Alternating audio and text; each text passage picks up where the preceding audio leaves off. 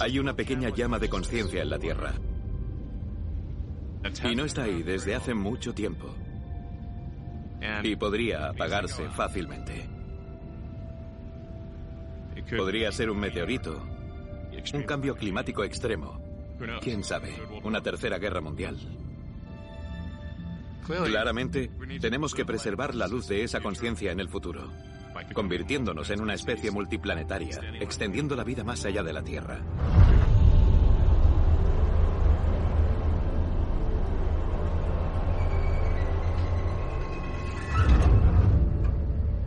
Antes de fundar SpaceX, esperaba que la NASA enviara astronautas a Marte. Todos los años consultaba la web de la NASA y me decía, bueno, es difícil de... Co no parecía haber una fecha en la que enviáramos humanos a Marte. De hecho, al espacio, se podría decir. Fuimos capaces de llegar a la Luna en 1969 y nuestra última misión a la Luna fue en 1972. Y aquí estamos, medio siglo después, y todavía no hemos vuelto a la Luna. El avance absolutamente fundamental que se necesita para que la humanidad se convierta en una especie multiplanetaria es un sistema de cohetes completa y rápidamente reutilizable. Sí. Así que... Durante 50 años la NASA se ha ido quedando atrás. Como administrador de la NASA les diré que esto es un fracaso de nuestra nación. Pero ahora, gracias a nuestra asociación con empresas comerciales como SpaceX, tenemos la oportunidad de solucionarlo. Si la misión Demo 2 tiene éxito, lanzaremos astronautas estadounidenses en cohetes estadounidenses desde suelo estadounidense al espacio por primera vez en nueve años. La capacidad de volver a enviar a nuestros astronautas a la Estación Espacial Internacional es el primer paso para preparar a la humanidad para viajar a Marte.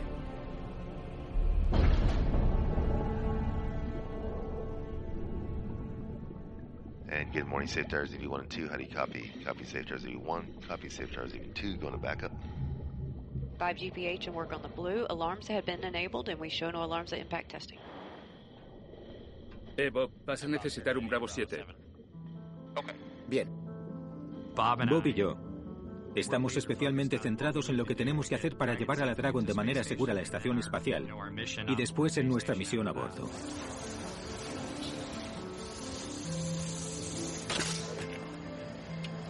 Somos buenos amigos desde que empezamos como astronautas hace ya casi 20 años.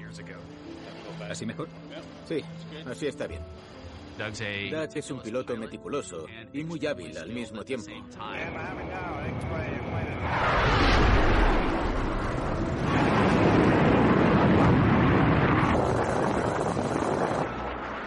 Es de esas raras personas que reúnen ambas cualidades y que no están solo supercapacitadas, sino que también son súper buenas para evitar problemas.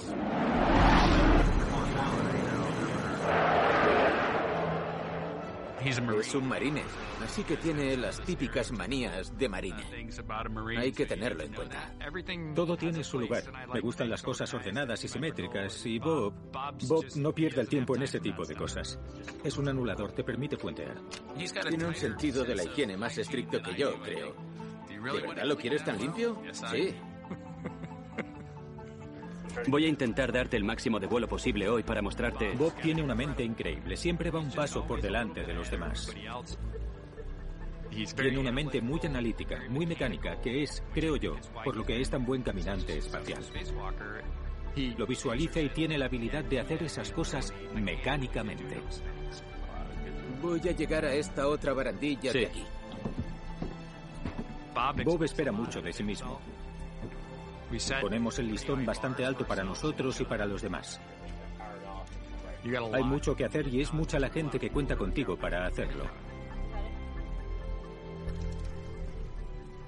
¿Hasta qué punto están seguros de que veremos hombres lanzados al espacio desde suelo estadounidense este verano o este año? Han pasado 17 años y todavía no hemos lanzado a ninguno. Pero con suerte lo haremos para finales de este año.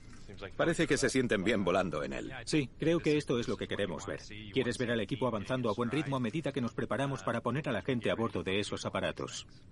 Elon, tienes a esos dos hombres sentados a tu lado. ¿Alguna idea sobre eso? ¿Cómo vas a llevar este lanzamiento?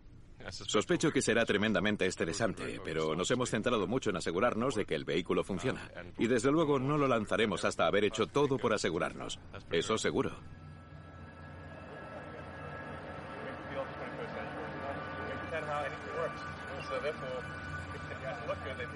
Estamos haciendo todo lo posible para que estos vehículos sean lo más seguros posible. Porque mi generación, nosotros recordamos una catástrofe. Recuerdo perfectamente dónde estaba en 1986 cuando explotó el Challenger. Estaba en la clase de la señorita Powers en quinto. Esta fue la misión en la que participaba Krista McAuliffe, una profesora viajando al espacio. Vinieron todas las televisiones.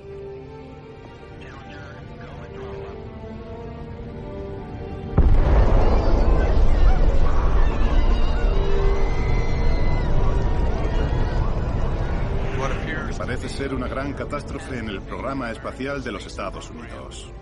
El Challenger, solo unos segundos después de abandonar la plataforma de lanzamiento, ha explotado en el aire. Se desconoce aún si hay supervivientes. El vuelo espacial es un entorno implacable. Estás montado en una bomba controlada que se dirige al espacio y acelerando hasta los 28.000 kilómetros por hora. Evidentemente, hay un riesgo inherente. Con toda nuestra experiencia en la NASA, lidiando con ese riesgo, Doug y yo encajamos bien, creo, en SpaceX. Esa experiencia de la pérdida real de una tripulación era algo que consideraban importante en los miembros de la tripulación que iba a trabajar en el desarrollo de un nuevo vehículo.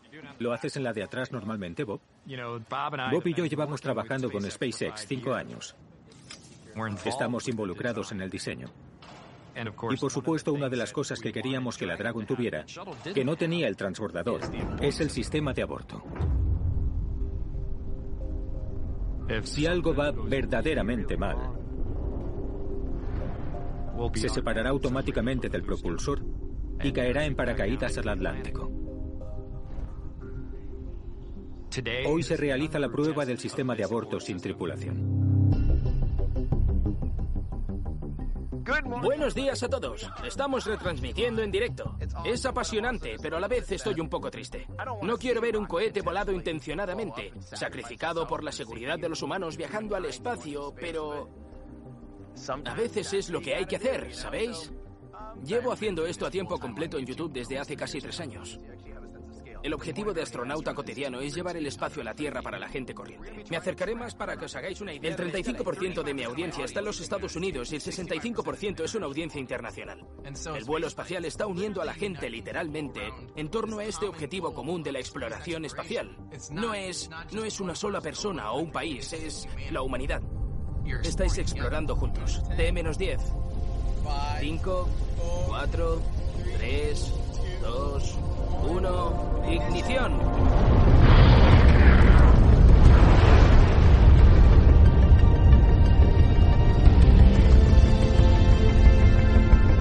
¡Mirad eso! Estamos en esto. Lo estamos haciendo. ¡Sí!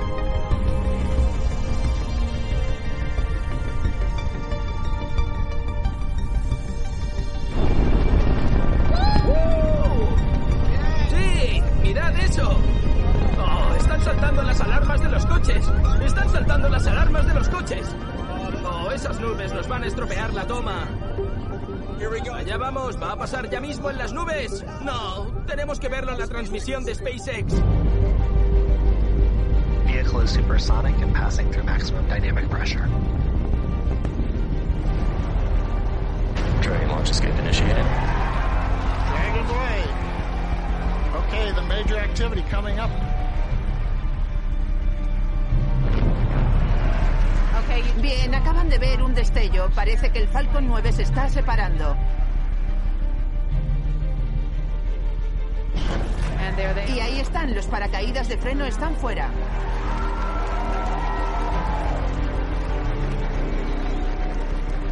Se ha completado otro hito asombroso. La prueba ha sido un éxito. Ha sido precioso. Sí, evidentemente estoy, estoy muy emocionado. Esto es fantástico. Me preguntaba cuántos datos han podido obtener después de la separación. Perdimos la telemetría en la primera fase, poco después de la explosión. Y definitivamente no quedan fragmentos grandes del cohete. Hola, Loren Grush para The Verge. La explosión que ha tenido lugar hoy del Falcon 9, ¿qué pasaría si la explosión ocurriera estando la Crew Dragon todavía acoplada? ¿Hay alguna preocupación al respecto? Es más una bola de fuego que una explosión. En realidad, la cápsula no debería verse afectada por una bola de fuego. De manera que saldría volando literalmente de la bola de fuego, como algo salido de Star Wars. Así que es, obviamente queremos, queremos evitar eso a toda costa, pero... Bien, gracias a todos. Elon, ¿no se merece esto un baile hoy? Vamos. No puedo generar esas expectativas de que voy a bailar siempre. Si bailas y además bien, en realidad no bien. bailo tan bien. Voy a tener que practicar. Voy a tener que practicar más. No, no. No soy vuestra marioneta bailarina. Mirad, mirad una cosa. Sí, cuando lancemos a la tripulación 100%. Bueno, ha sido un placer veros a todos. Lo que hemos hecho esta mañana ha sido casi un examen final del sistema en el que vamos a volar dentro de muy poco tiempo.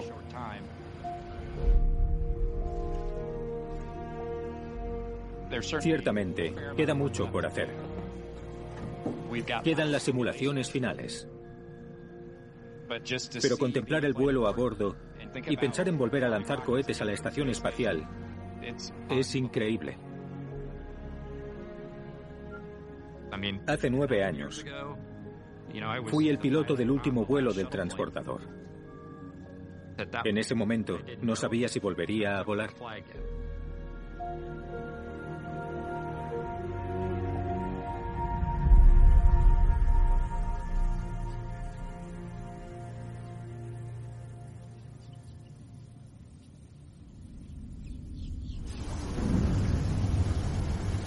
Estamos a punto de ver algo que ninguno de nosotros volverá a ver, el lanzamiento de un transbordador espacial. Con la centésimo trigésima quinta y última misión del transbordador espacial, el programa llega a su fin después de 30 años de vuelo.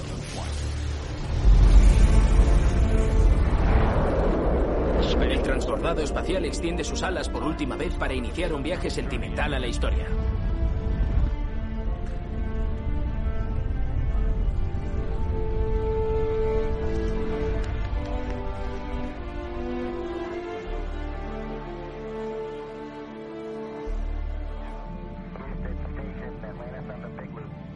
Volando alto sobre el Océano Atlántico, frente a la costa oeste de África, mientras vemos a Doc Harley en el puente de mando del Atlantis.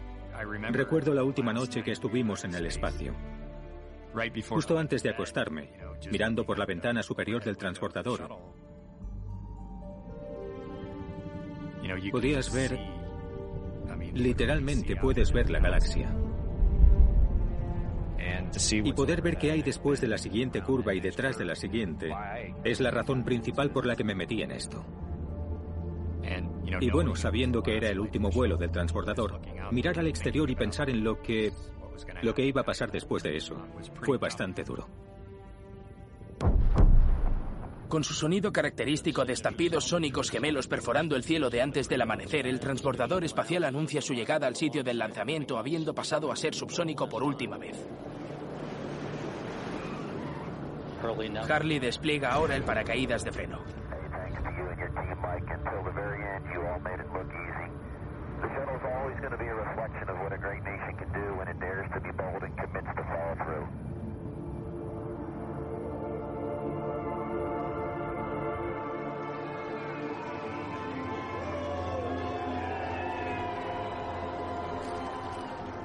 Cuando me convertí en administradora adjunta de la NASA, todos los que lo analizábamos sabíamos que teníamos que poner fin al programa de transbordador espacial. Era muy caro. Habíamos gastado ya cientos de miles de millones de dólares construyéndolo y manteniéndolo operativo. Y era peligroso. Habíamos perdido astronautas en dos ocasiones. Para reemplazar el transbordador, finalmente acabamos enviando astronautas con naves rusas desde suelo ruso.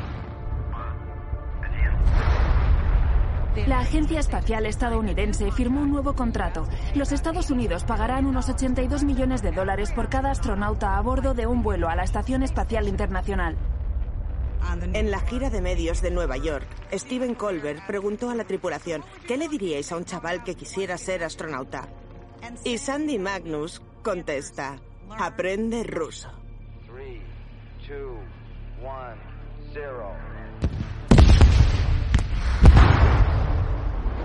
¡Oh, Dios! El fin de una era en Florida. Uno de los sitios de lanzamiento con más historia de Cabo Cañaveral ha sido demolido esta mañana. Se están demoliendo y desmantelando 40 años de historia espacial. Una señal más de que los vuelos espaciales tripulados están llegando a su fin. Eran tiempos convulsos, especialmente para los astronautas. Las cosas estaban cambiando drásticamente y no estábamos nada seguros de lo que iba a ocurrir. Necesitábamos algo muy diferente. Así que tuvimos que crear un nuevo programa, lo cual requería recurrir al sector privado.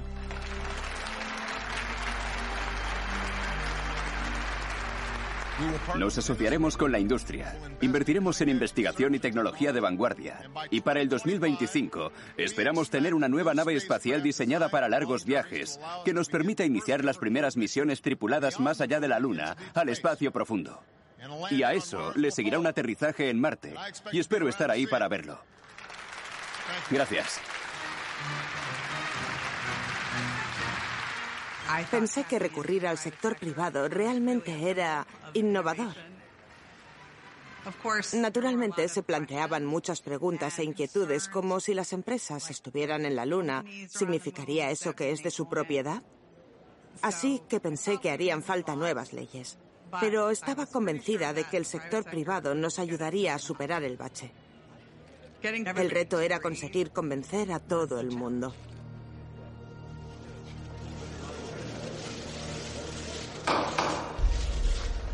Orden en la sala de audiencias, por favor.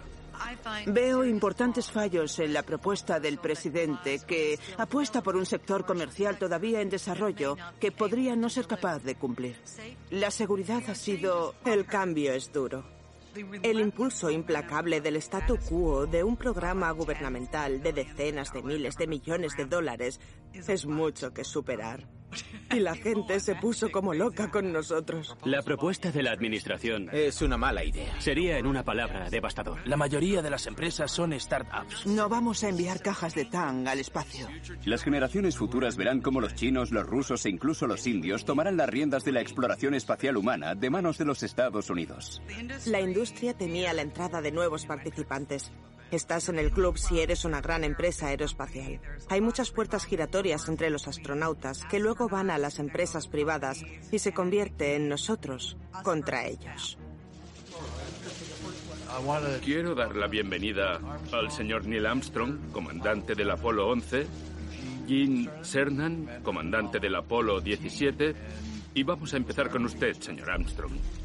Habrá requisitos pasados por alto y consecuencias indeseadas.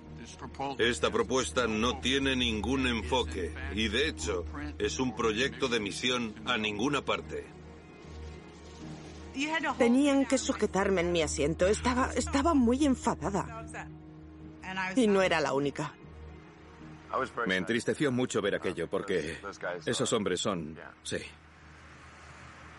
Esos hombres son mis héroes, así que fue muy duro. Ellos le inspiraron para dedicarse a esto, ¿verdad? Sí. Y verlos lanzar piedras dirigidas a usted. Es difícil. Sabe, me gustaría que vinieran a visitarnos y vieran lo que hacemos aquí. Y creo que les haría cambiar de opinión.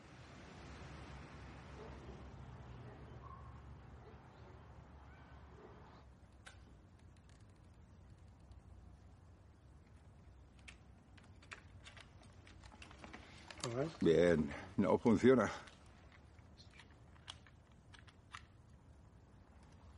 Llevo años trabajando para SpaceX. No consigo encenderlo. Y en todo ese tiempo, naturalmente, SpaceX ha tenido muchos éxitos. Vamos. Pero también ha tenido su buena cantidad de fracasos. Por muchos fracasos que tuviéramos, sentía que podíamos haber hecho mejor esto o lo otro. Pero en eso consiste este negocio, ¿no?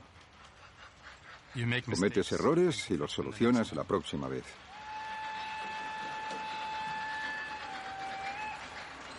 Bien, ¿lo ves? Funciona. Lo mejor de Elon es que él entiende que el fracaso forma parte del desarrollo. Y ha sido así desde el día que lo conocí.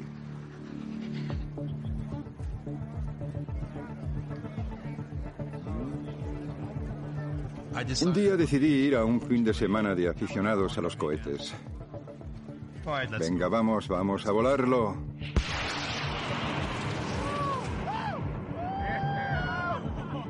Nos encontramos allí con Elon Musk.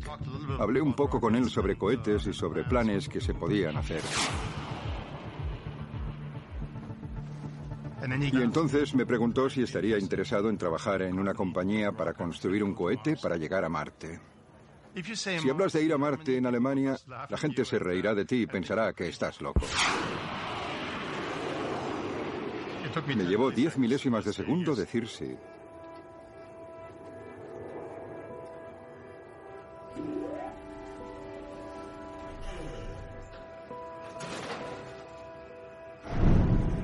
En un almacén cerca del aeropuerto de Los Ángeles, Musk y su personal están construyendo un cohete al que llaman el Falcon. Musk no es científico espacial. Es un multimillonario que dice que puede hacer lo que la NASA no ha hecho. Reimpulsar la era espacial. Tenía unos 100 millones para invertir. Y se me ocurrió que podrían ser provechosos para el avance de la exploración espacial. Se espera que el Falcon 1 sea lanzado este otoño. La fortuna de Elon Musk irá a bordo. Hans me presentó a Elon. Yo llevaba en esta industria 15 años y veía lo que se podía hacer y no se estaba haciendo. Y realmente sentí que si alguien iba a abrirse paso en el fango de una industria muy burocrática, Elon y SpaceX eran la última oportunidad. Estas son piezas de cohetes dispersas, piezas de montaje, piezas de motores. Recuerdo los primeros días de SpaceX. Era un equipo pequeño, pero cuando se unen todos en torno a un proyecto, la magia es posible. Estábamos todos concentrados en exactamente lo mismo. Poner en órbita el Falcon 1. En cuanto al combustible, vamos a añadir un puerto aquí en lugar de meterle mano a la válvula. Diseñar un cohete orbital es... No es el científico loco que llega y... Sí, sí, tengo una idea. Es... Es... Es una cantidad descomunal de trabajo. Todo, los motores, el software, el hardware, hasta los tornillos y tuercas. Fue rediseñado para la era moderna. Es extremadamente difícil construir un cohete desde cero. Falcon 1 es un cohete de dos etapas. Básicamente, el cohete se lanza y la primera etapa se quema. Las dos etapas se separan y la segunda etapa se enciende para ponerlo en órbita. Y los cohetes son implacables. Un error de diseño y se terminó todo. En aquel punto no estaba seguro de si el éxito era posible. Le dije al equipo, tengo dinero para tres vuelos y eso será todo. Se cerraba el telón si no lo conseguíamos en tres vuelos. Entendíamos lo que estaba en juego, así que trabajamos en ello durante cuatro años. Nunca tuve dudas. Estaba muy concentrado en construir la empresa y conseguir que el cohete volara.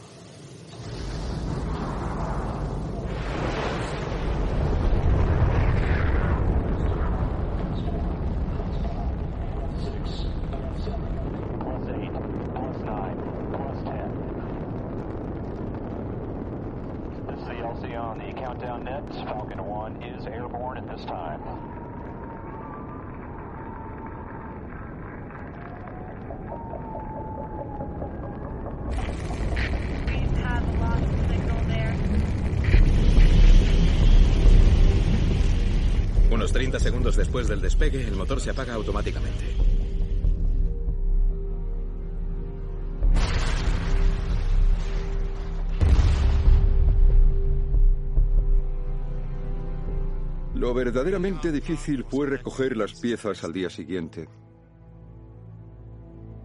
Habíamos trabajado en ello durante años y de repente todo había terminado. Volví a casa un par de días después y mi mujer me dice que estuve sin hablar en casa dos meses. Me llevó, mucho tiempo superarlo y recomponerme para continuar trabajando en el cohete número 2.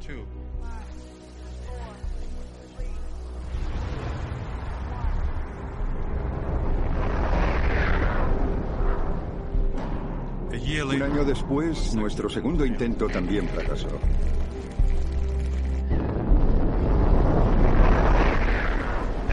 Un año después de nuestro segundo intento, nuestro tercer lanzamiento falló. Y sabíamos que la empresa estaba en una mala situación. En aquel momento habíamos agotado el combustible. Casi no teníamos dinero. Aquel fue, definitivamente, fue el peor año de mi vida. Nunca pensé que fuera alguien que pudiera sufrir una crisis nerviosa, pero me sentí... Es lo más cerca que he estado de una. Porque aquello estaba muy, muy negro. Estaba bastante deprimido en aquel tiempo. Tres fracasos seguidos no era precisamente una prueba de una gran ingeniería. Elon nos llevó a todos a una sala de conferencias. Y yo esperaba que dijera, sois unos inútiles, y que lo dejara en ese punto, pero fue todo lo contrario. De hecho, nos dijo, quiero que lo solucionéis todo y lancéis otro cohete lo antes posible. Puso todo el dinero que tenía en SpaceX y básicamente estaba doblando la apuesta y, y yo estaba realmente, "Oh, está bien, eso es una... No me lo esperaba.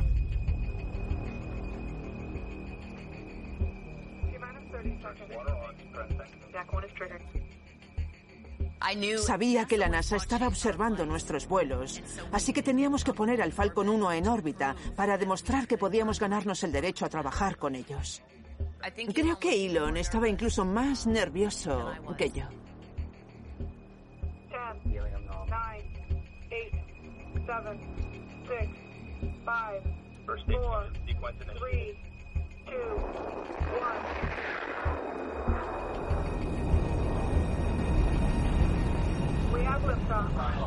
Sigue subiendo. Gracias a Dios.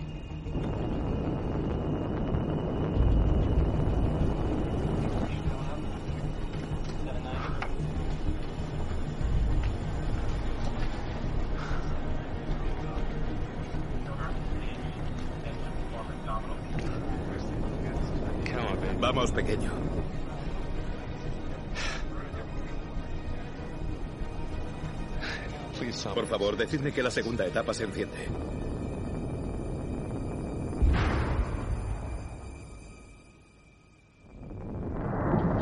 Ya estamos en 2B.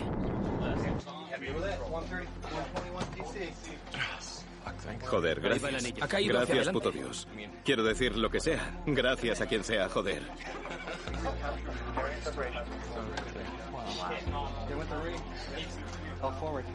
Vamos, Mira, aguanta. estas cabrón. curvas. Estas Era difícil bien. alcanzar la órbita, pero aprendimos mucho en el vuelo 1, aprendimos mucho en el vuelo 2 y aprendimos muchísimo en el vuelo 3. Y estábamos listos para volar.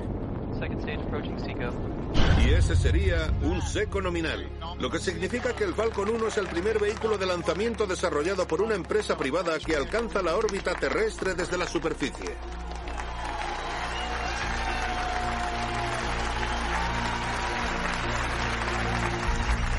Este es uno de los mejores días de mi vida y seguramente para la mayoría de los que estáis aquí. Hemos demostrado que podemos hacerlo y este es solo el primer paso de muchos. Llegaremos finalmente a Marte. Creo que el futuro de SpaceX es realmente prometedor. En la historia de los vuelos espaciales, solo cuatro entidades han puesto en órbita una cápsula espacial y la han devuelto a la Tierra con éxito. Estados Unidos, Rusia, China y Elon Musk. La NASA llamó y nos dijo que nos habíamos ganado un contrato de 1.500 millones de dólares y yo casi ni podía sostener el teléfono. Yo estaba como, solo puedo soltar. Os quiero, chicos. SpaceX ha vuelto a lanzar con éxito su cohete Falcon. Hoy será el quinto lanzamiento del Falcon 9. Hoy colocaremos un satélite de comunicaciones. Un satélite de televisión en el espacio. 23 satélites en órbita geoestacionaria. SpaceX. SpaceX. SpaceX planea lanzar una docena de satélites comerciales al año. SpaceX puede estar a la cabeza para ganarse la confianza de la NASA, pero SpaceX no está sola. ¿Está usted construyendo naves espaciales? Sí. ¡Sí!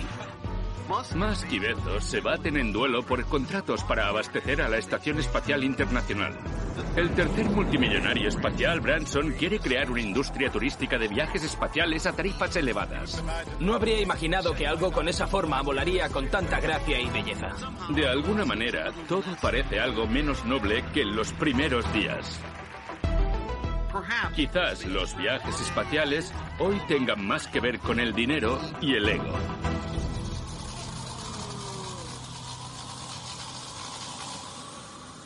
Y gracias por no incendiar este local. De nada. ¿Cómo decide uno fabricar un lanzallamas? Bueno, soy un gran fan de Spaceballs, la película. Y en Spaceballs, Yogur pasa por la sección de merchandising y tienen un lanzallamas. Nadie le dijo, ¿no? No le dijo nadie, Elon. eh, vender un lanzallamas, la responsabilidad civil. Sí, fue una idea terrible. Terrible. Dije, no compren este lanzallamas. No lo compren. Y aún así la gente lo compraba, no lo podía parar. Elon, ¿sabe? Hará lo que se le ocurra hacer, no sé. Tiene un traje de Iron Man colocado en mitad de la fábrica. ¿Cómo va la cosa? ¿La gente se enfada con usted si hace ciertas cosas? Hay tabaco y marihuana ahí. Eso es todo. Oh, ya estamos. Elon Musk vuelve a dar titulares. Es su especialidad. Elon estaba ahí protagonizando muchas noticias. Así que yo no tenía ninguna razón para creer al principio que él sería el elegido. Recibió muchas críticas por fumar marihuana delante de la cámara. Fue ridiculizado por sus tweets alocados en mitad de la noche. ¿Qué le está pasando a Elon Musk? Es un multimillonario excéntrico, así que también tendrá un sentido del humor excéntrico. Es un ser humano como los demás. Todos tenemos nuestros más y nuestros menos. Estar ahí fuera, entre las estrellas, lo encuentro tremendamente apasionante. Me hace alegrarme de estar vivo. Pero yo no creo que tenga nada que ver con excentricidades personales o riqueza personal. Él tiene una visión muchísimo más amplia, no solo de la sociedad, sino del planeta. Eso no ha cambiado y exige mucho a todos los que lo rodean. Yo diría tanto como se exige a sí mismo. Y es implacable.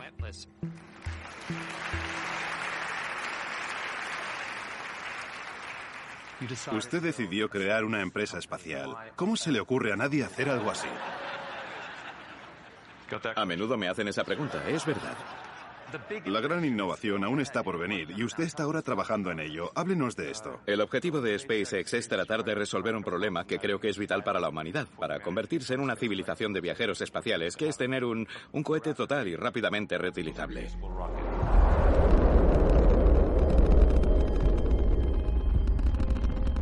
El transbordador espacial fue un intento de cohete reutilizable, pero hasta el tanque principal del transbordador espacial se desechaba tras cada misión.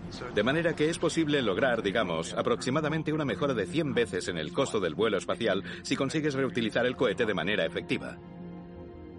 La estimación general de lo que hemos gastado en vuelos espaciales tripulados desde el Apolo es de alrededor de 350.000 millones de dólares y hemos enviado alrededor de 350 astronautas estadounidenses al espacio. Así que estamos hablando de mil millones de dólares por astronauta. Reducir ese coste es un objetivo obvio o nunca llegaremos a ninguna parte.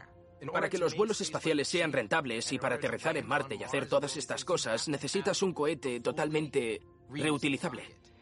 Es muy frecuente en las películas sobre el espacio y de ciencia ficción ver...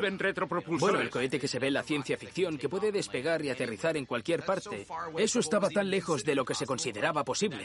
Es muy, muy difícil de hacer. De hecho, nadie había intentado aterrizar un propulsor orbital. Aterrizar un cohete ciertamente parecía absurdo cuando empezamos a intentarlo. Para entenderlo, tienes que conseguir que ese artefacto, que es del tamaño de un rascacielos y pesa 30 toneladas, aterrice en una mota en mitad del océano. En cualquier momento, cualquier parte del proceso puede salir mal y solo puede terminar de una manera, que es con una explosión.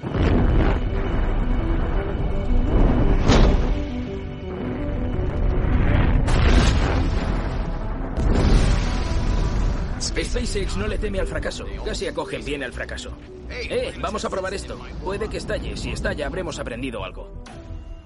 Un socio tradicional de la NASA trabaja de manera que todo a lo largo del proceso está cualificado antes de montarlo en el vehículo. SpaceX hace las cosas de manera muy diferente. Las dos filosofías no podrían ser más opuestas.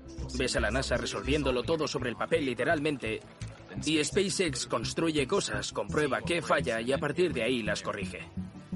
Están desarrollando un cohete en torno a esas explosiones. Por eso es tan importante hacer muchos lanzamientos, tan importante hacer muchos cohetes. Cada cohete, cada lanzamiento es una oportunidad para mejorar. Obviamente nos disgustan los fallos que tenemos, pero también nos complacen los resultados obtenidos de los fallos. Nunca conoces tu sistema hasta que lo llevas al límite y se rompe.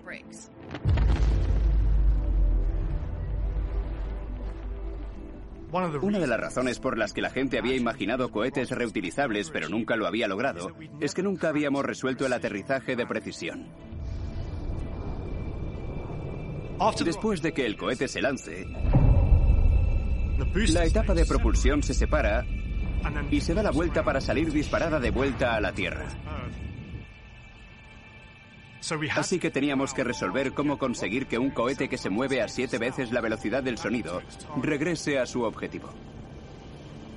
Primero desarrollamos las patas, los motores, los accionadores y sensores y algunos algoritmos muy avanzados.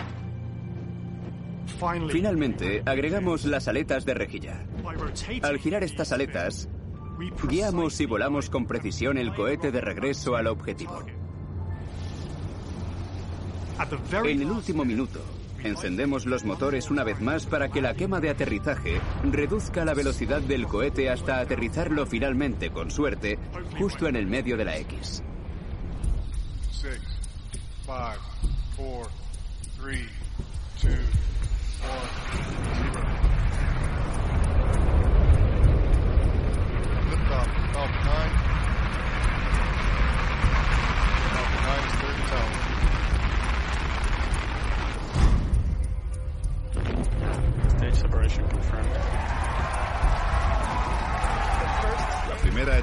está regresando a tierra.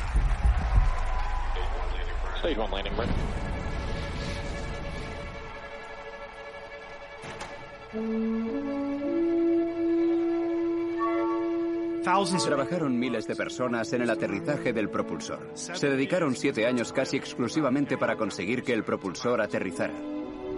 Cuando aquello finalmente descendió e hizo un aterrizaje perfecto, justo en el objetivo, es uno de esos momentos que recordarás el resto de tu vida.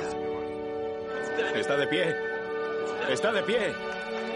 Está de pie. Mira esto, míralo. Está ahí, de pie. Dios santo, tío.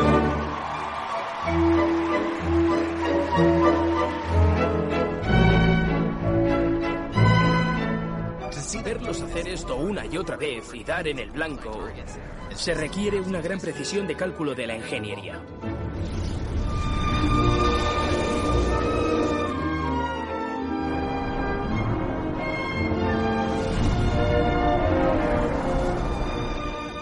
Elon y SpaceX cambiaron nuestra industria por completo. Porque ahora todo es reutilizable. Ahora se pueden lanzar por una décima parte del costo que teníamos, lo cual son muchos dólares de impuestos de ahorro.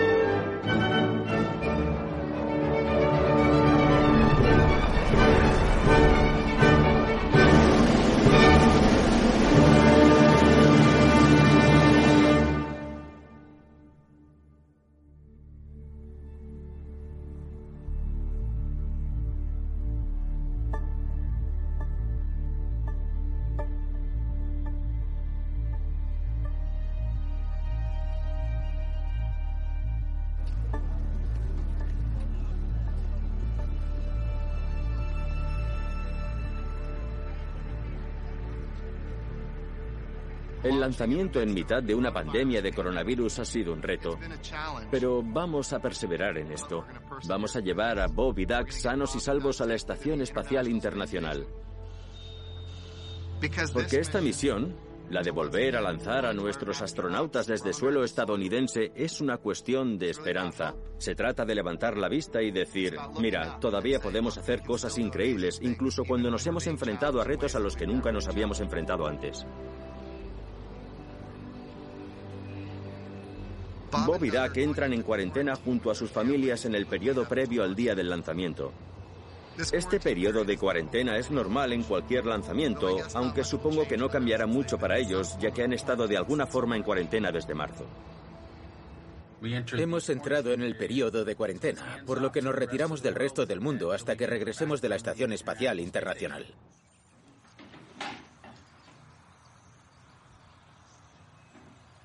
¿Qué tal? Tiene muy buena pinta para mí. Supongo que no vamos a tener nada de esto en la estación espacial, ¿verdad? No. Todo lo que conoces y amas está ahí abajo. Y tú estás ahí arriba y esperas que todo salga bien para poder bajar y volver a verlos. Mamá, estás andando. No íbamos a... Ahora os alcanzo. Quiero procurar centrarme en mi familia. Esta es quizá mi última oportunidad. Oh, sí, podría estar viviendo ahí arriba dentro de Sí. dos semanas. ¿Te acuerdas cuando estaba mamá ahí? Sí. Probablemente nadie sepa más de lo que pasan los astronautas que naturalmente otro astronauta.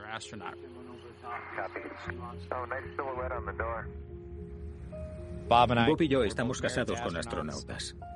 Mi mujer, Karen, ha hecho dos vuelos. Después de mi vuelo en el transbordador a la estación espacial, no me sentía satisfecha del todo, quería más. Y volví y estuve allí seis meses. Hola, chicos. ¡Qué alegría veros! Cada día era distinto, pero el objetivo principal era hacer experimentos científicos en un entorno de gravedad cero. La estación es básicamente un enorme laboratorio montado en el espacio. Todos los experimentos en los que interactuamos con los investigadores en la Tierra eran divertidos. Podías, podías sentir su entusiasmo y cómo esos experimentos ayudan a descubrir lo que está pasando en la Tierra.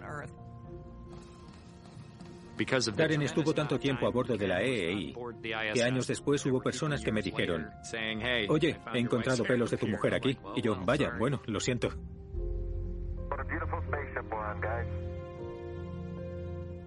Mi mujer, Megan, voló en una misión del transbordador al telescopio espacial Hubble. Despeja el perno. Cinco segundos. El interruptor está en modo auto. Tres, dos, uno. Suelta. Mi misión fue la misión final de mantenimiento y reparación del telescopio. Bromeábamos diciendo, oye, estamos ayudando a descubrir los misterios del universo. Pero, pero es que era cierto. Y cada vez que leo un artículo en el periódico sobre un grupo de científicos que ha descubierto algo nuevo, siempre pienso, oye, tú has ayudado un poco en esto. Antes de viajar al espacio, Bob y Megan y Karen y yo fuimos compañeros de clase. Así que pasamos mucho tiempo juntos. Hasta ahora todo bien en el ascenso del transbordador espacial Atlantis en esta, su vigésimo segunda misión, el nonagésimo noveno vuelo en la historia del transbordador espacial. Uno de los astronautas de la clase superior a la nuestra hizo una fiesta para dar la bienvenida a los nuevos alumnos y fue cuando conocí a Doc en aquella fiesta. Primero fuimos solo amigos. Pasaron unos años hasta que aquello se convirtió en algo más, pero sí, creo que tuvimos la suerte de encontrarnos. Recuerdo la primera vez que oí hablar de Bob.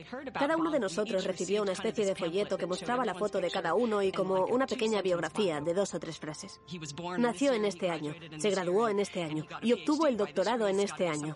Tenía que ser una especie de niño prodigio. Y él dijo, bueno, la verdad es que hay un error en las fechas, pero creo que sí te parecerá un prodigio. Con el tiempo creo que fue evidente que íbamos a construir una vida juntos.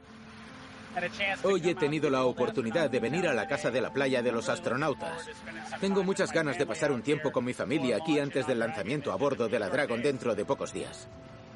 Lo más importante para nosotros en este momento es vivir el día a día con normalidad. Solo estamos disfrutando del tiempo juntos a medida que nos acercamos más al lanzamiento. Oh, eso ha sido nuestra nueva tradición de M2, nuestro hijo lanzando cohetes desde la playa.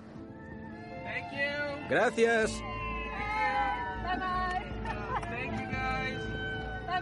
A medida que se acerca el día del lanzamiento, siento una especie de felicidad teñida de terror. Creo que es la mejor manera en que puedo describirlo. Es como cualquier otro viaje, exceso de equipaje. Ser la persona que mira, especialmente habiendo sido miembro de una tripulación, todo queda fuera de tu control. No puedes hacer otra cosa que mirar. Y definitivamente es mucho más difícil.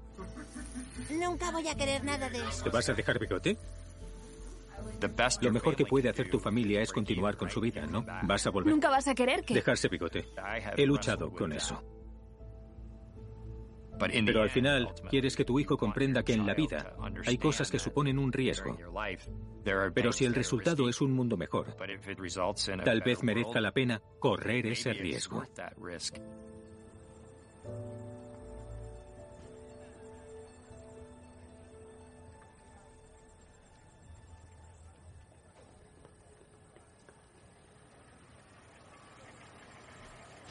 Lo que está viendo aquí es nuestro escenario principal para la transmisión del lanzamiento.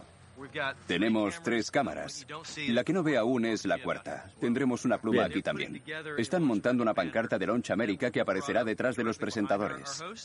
Detrás de eso se verá un poco del edificio de la NASA, ahí, y la bandera estadounidense como telón de fondo. Así que vamos a trabajar con diferentes capas de profundidad, en lo cual queda muy bien. Y ahora vamos a hacer un ensayo general completo, como si fuera en directo. Este es el momento en el que se monta el sistema de escape del lanzamiento, y eso sucede justo antes de que SpaceX empiece a cargar el Falcon 9 de combustible a T-35 minutos. Como recordatorio, el propósito de... Bien, voy a interrumpir a Loren porque parece que tenemos algún tipo de anomalía en la plataforma. Hay algún problema en las operaciones de lanzamiento. Hemos hecho una pausa para que nuestros equipos de la NASA y SpaceX recopilen información. No nos vamos, vamos a quedarnos aquí en este plano, así que por favor quédense con nosotros.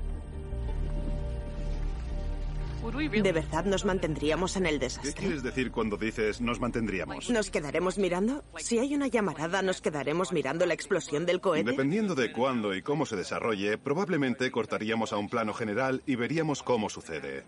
¿Podemos cortar a una sala de control o No algo? podríamos cortar. Vale. No. No podríamos cortar, sacaríamos unos planos. Eh, mira eso. El encendido estático. Ahora mismo...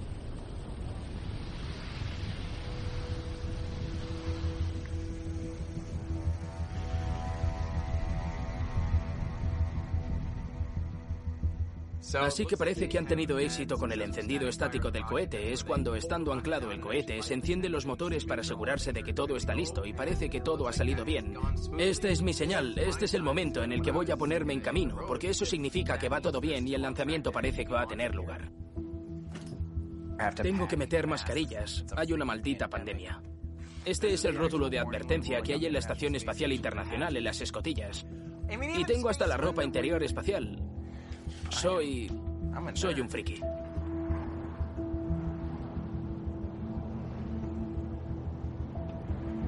Sabiendo que van a volar seres humanos, me estoy empezando a poner un poco nervioso porque he visto fallar muchos cohetes.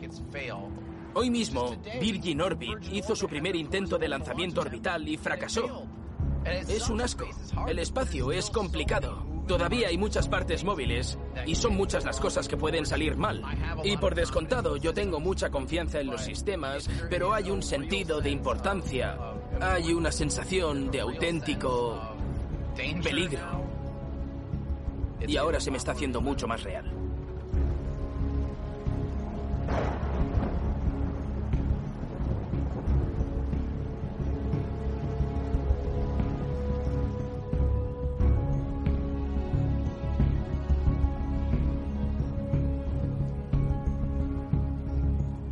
Mañana, día del lanzamiento, se presenta un tanto inestable.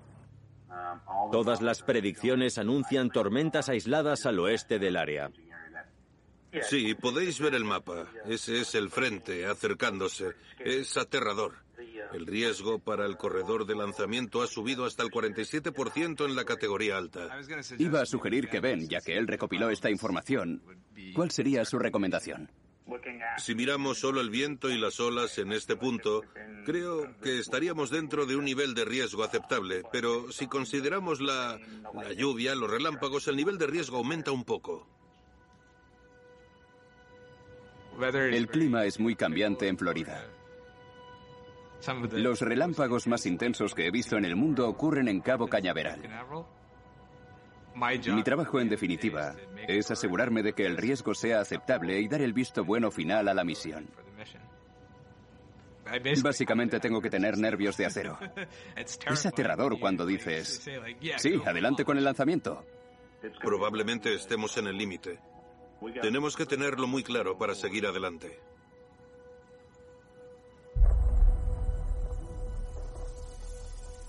Las tormentas eléctricas son un gran problema porque nuestro lanzamiento a la estación espacial supone una ventana casi instantánea.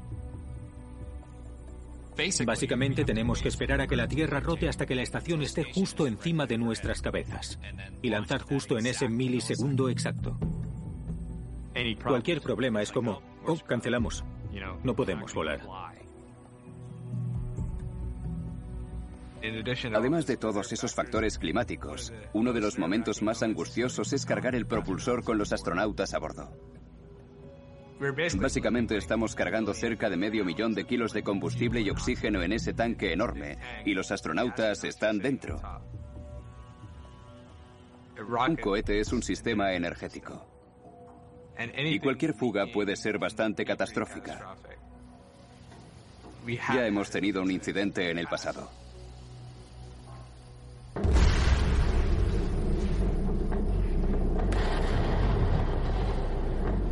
Se destruyó el satélite, el cohete, la plataforma de lanzamiento y nos llevó meses a averiguar qué, qué había pasado.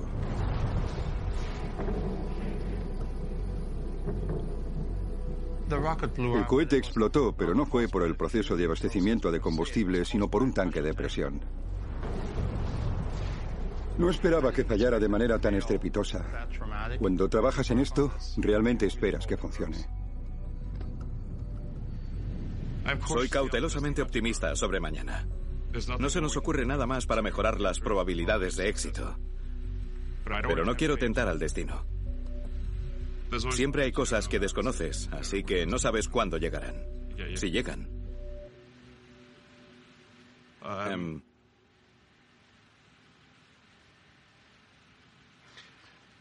garantizar que Bob y Doug estén a salvo no es solo nuestra primera prioridad, es nuestra única prioridad.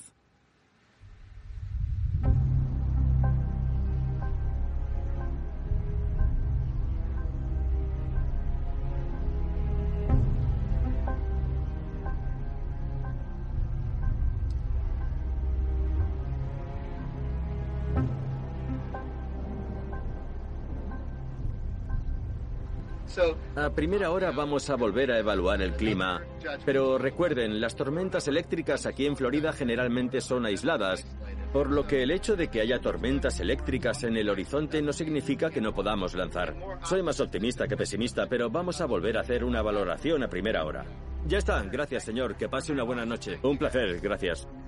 Esto es fantástico. Tenemos más ahí abajo. Me ayuda a pasar el día.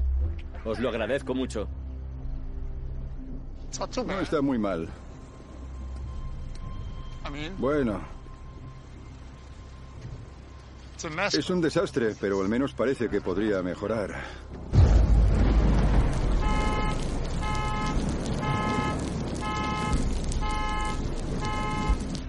Lo más preocupante en este momento son las tormentas eléctricas aisladas. La pregunta es, ¿será lo suficientemente preocupante hasta el punto de no poder lanzar? Ahora mismo me dicen 50-50. Hola, soy yo, Tim Dodd, de Astronauta Cotidiano. Estoy a 5 kilómetros de distancia viendo el cohete ahora mismo. Está empezando a despejarse un poco aquí. Puedo deciros, a juzgar por la cantidad de gente que hay aquí, que este es definitivamente el lanzamiento a tener en cuenta este año. Aquí estoy, esperando a ver lo que pasa.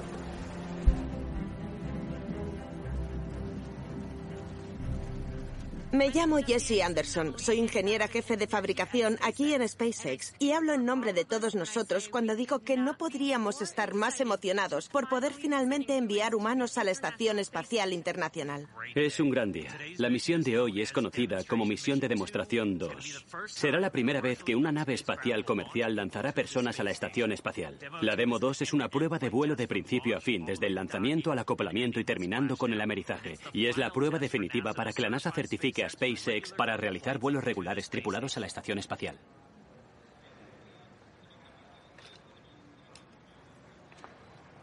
No me pongo nerviosa con los lanzamientos, no me pongo nerviosa en las conferencias. Pero hace aproximadamente un mes empecé a ponerme nerviosa por este lanzamiento. No debería haber desayunado. Es un día de los que se come por estrés. Y ayer fue un día duro. Y hoy, ¿para qué hablar? Hoy me cuesta mucho trabajar. Siempre me preocupan las cosas que desconocemos. Los lanzamientos te hacen supersticioso. Se llaman yuyus del lanzamiento. No sé de dónde viene el término. Creo que es un término de la Fuerza Aérea. El caso es que la gente hace cosas muy raras. Estos son mis calcetines Dragon. Calcetines chulos el día del lanzamiento es mi ritual. No miro la etiqueta de la misión, no puedo mirarla antes de volar. Me pongo algo rojo cuando se trata de algo muy importante. Yo no me pongo nada rojo el día del lanzamiento. El rojo significa fracaso. Nada rojo. El verde sería muy buena suerte. Hans sí que sabe. Yo la llamo la barba de lanzamiento. La dejo crecer y el día del lanzamiento me afeito. Normalmente llevo barba, pero si no lanzamos en más de dos días seguidos, me la afeito. ¿Y eso por qué? Pues para que podamos lanzar el tercer día. Yo estaba en Escocia la primera vez que alcanzamos la órbita. Desde entonces, en cada lanzamiento, pego post-its en mis zapatos que dicen Escocia. Así siempre estoy en Escocia cuando lanzamos. ¿Eres una persona supersticiosa? Creo que hemos minimizado los riesgos que conocemos y los riesgos que comprendemos y espero de verdad que lo hagamos bien por Doug y Bob y que los llevemos a la estación espacial sanos y salvos y que eso inspire a generaciones futuras. Porque podemos cagarla. Eso es lo más importante hoy. No cagarla. Esta es la segunda. Esa ha sido la primera. No sé, ¿esta es la tercera? No sé. Bien, Jim. Tenemos la actualización meteorológica oficial. La célula convectiva que les preocupaba se ha desplazado hacia el norte. Bien. Así que podemos lanzar. Fantástico. Entonces, ¿vamos allá? Sí. Bien. Gran día, señor. Lo es. Sí, lo es.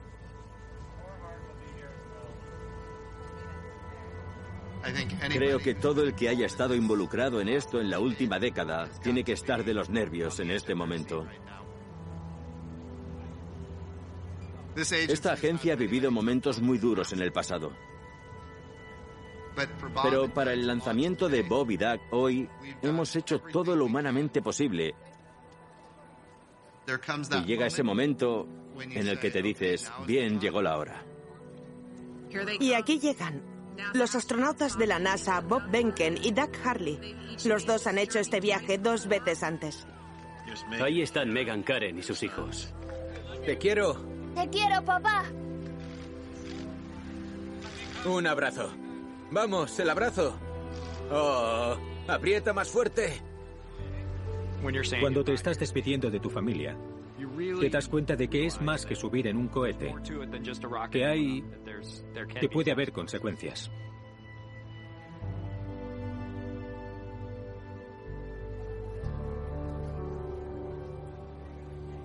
A un niño le asusta ver a su padre lanzado en un cohete. La primera vez que lo compartimos con él, lo que dijo fue, papá no puede ir al espacio.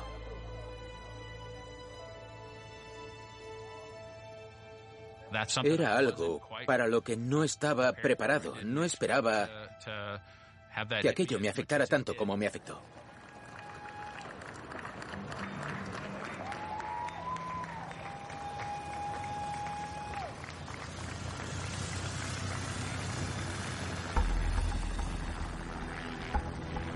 Seguimos al convoy de camino a la plataforma. Estas personas han estado trabajando muchas horas a pesar del coronavirus y lo conseguimos.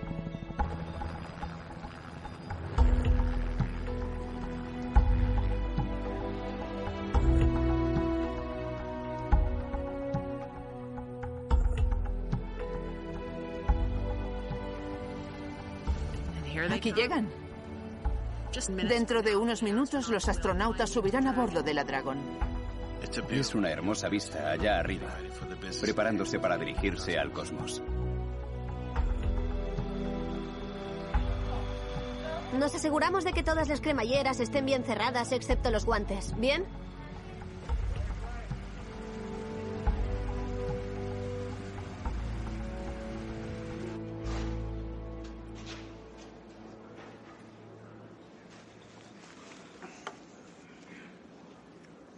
Parece que esta línea se va a desplazar y luego esta va a avanzar. Sí, esto debería hacer desaparecer todo lo que hay detrás, probablemente en un par de horas. Si pudiéramos traer a Elon aquí, quiero que él esté al tanto. Bien, quiero verificar. ¿Quién hace la medición? El ranch. Sí, ya, claro, pero ¿quién es el ranch? El oficial de meteorología de lanzamientos. Básicamente, la oficina meteorológica. Ellos son los que deciden sobre la meteorología en el ranch.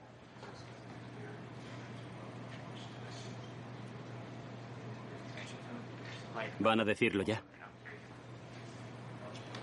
Dragon SpaceX, weather is go at this time. Dragon copy, go weather. Dragon SpaceX, you are go for section 7, close visors and arm launch escape system.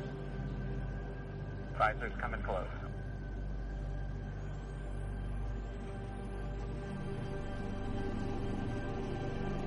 Seven decimal two, our visors are closed and we're arming the launch escape system. Launch escape system is verified armed.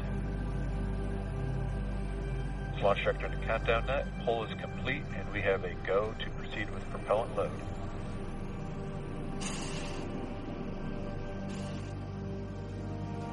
Propellant load has started.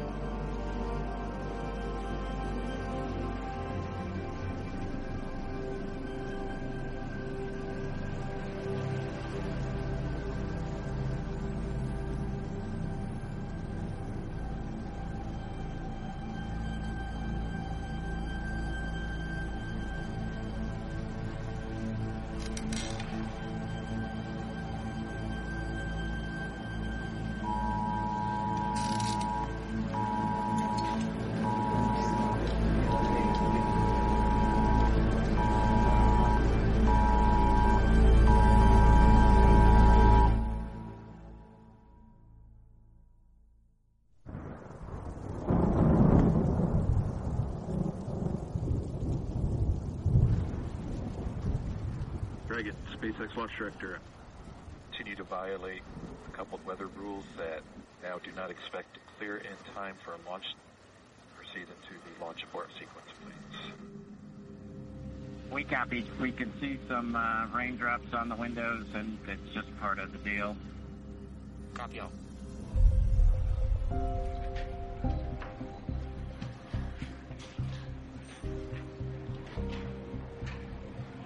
Se acabó. ¿Abortamos? Sí.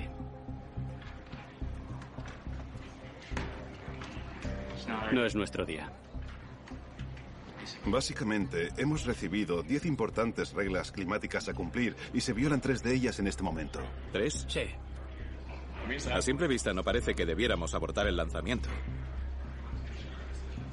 Queremos asegurarnos de que no cancelamos basándonos en informes de hace media hora. La medición es en tiempo real. Son rayos en tiempo real. Bien. Sí.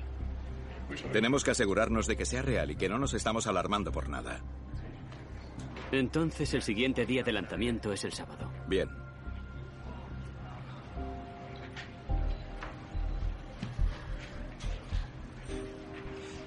Estoy cabreado, ¿sabes? Sí. Yo también estoy cabreado. Yo también estoy cabreado, sí. Dragon SpaceX, thanks for the valiant effort today. Appreciate your resilience. Yeah, we appreciate those words. Uh, everybody did great today, and we'll do it again on Saturday.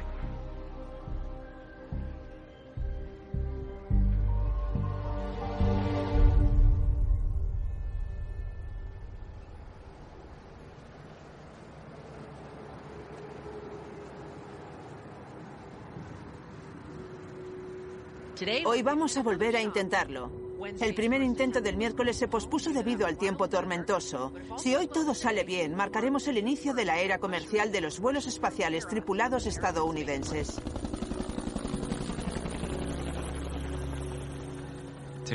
La cancelación fue casi un regalo.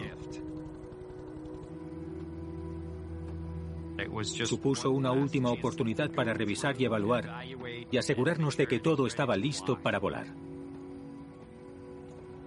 Pero desde el punto de vista emocional, fue extremadamente difícil. Mi hijo Jack se quedó muy tocado cuando cancelamos. Karen me dijo que se sentó en una silla y quería estar solo. Él comprende que hay muchas cosas que pueden salir mal. Ya se había despedido de mí y seguramente no quería tener que volver a pasar por eso. Hola campeón, te quiero. Seguro, va a salir genial. Sé bueno con mamá. Adiós, campeón. Eh, Teo, pórtate bien, ¿de acuerdo? Y disfruta hoy. Mira el cohete por mí, ¿eh? Te llamaré desde la estación espacial. Vale, de nada. Te quiero. Mi hijo no ha estado expuesto todavía a ver a su padre lanzado en un cohete. Tenía que pensar en la manera de prepararle para ello. Este es Tremor. Tremor es... Era el dinosaurio de mi hijo. Decidí llevar conmigo a Tremor a lo largo de todo el proceso para que mi hijo lo viera un poco más normal. countdown one at T minus two hours and 46 minutes. The crew has arrived at the White Room and its ingress is in progress on schedule. Launch control, clear to retract the access arm on time. Retracting arm, retract has started.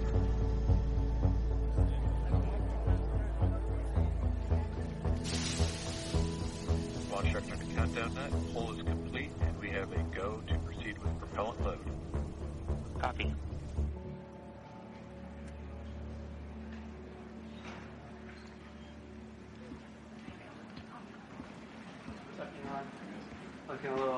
¿Qué hay, Elon? Hoy parece que está mejor, ¿no? Oh, palo santo. Mucho mejor. Me gusta. Todo lo que puedas hacer. Da buena suerte. En situaciones como esta, toda suerte es poca. ¿Crees en la suerte? Creo que la suerte es el mejor superpoder. Si pudieras elegir superpoder, la suerte es el que elegirías.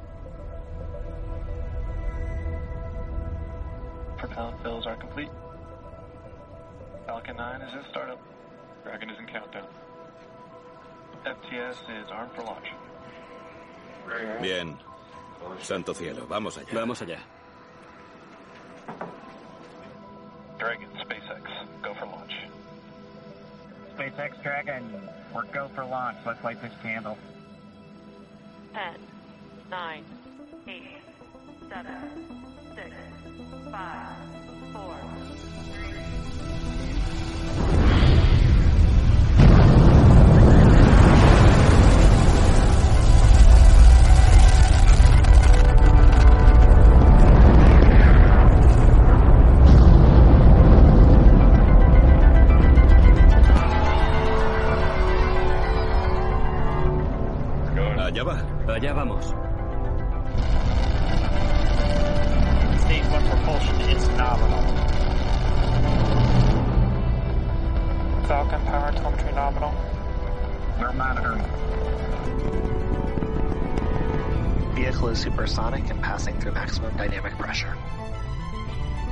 Copy 1 M1D throttle down. Throttling down the Merlin engines. Standing by for separation. Dragon copy. Stage separation confirmed. first stage has done its job, switch over to the second. Second stage ignited.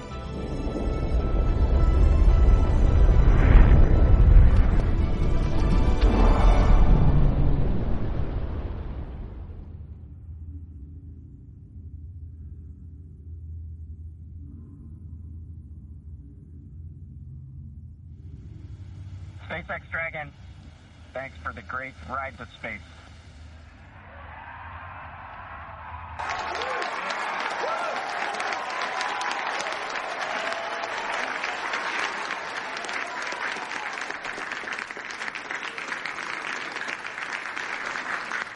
Enhorabuena. Hemos puesto, hemos puesto astronautas en órbita.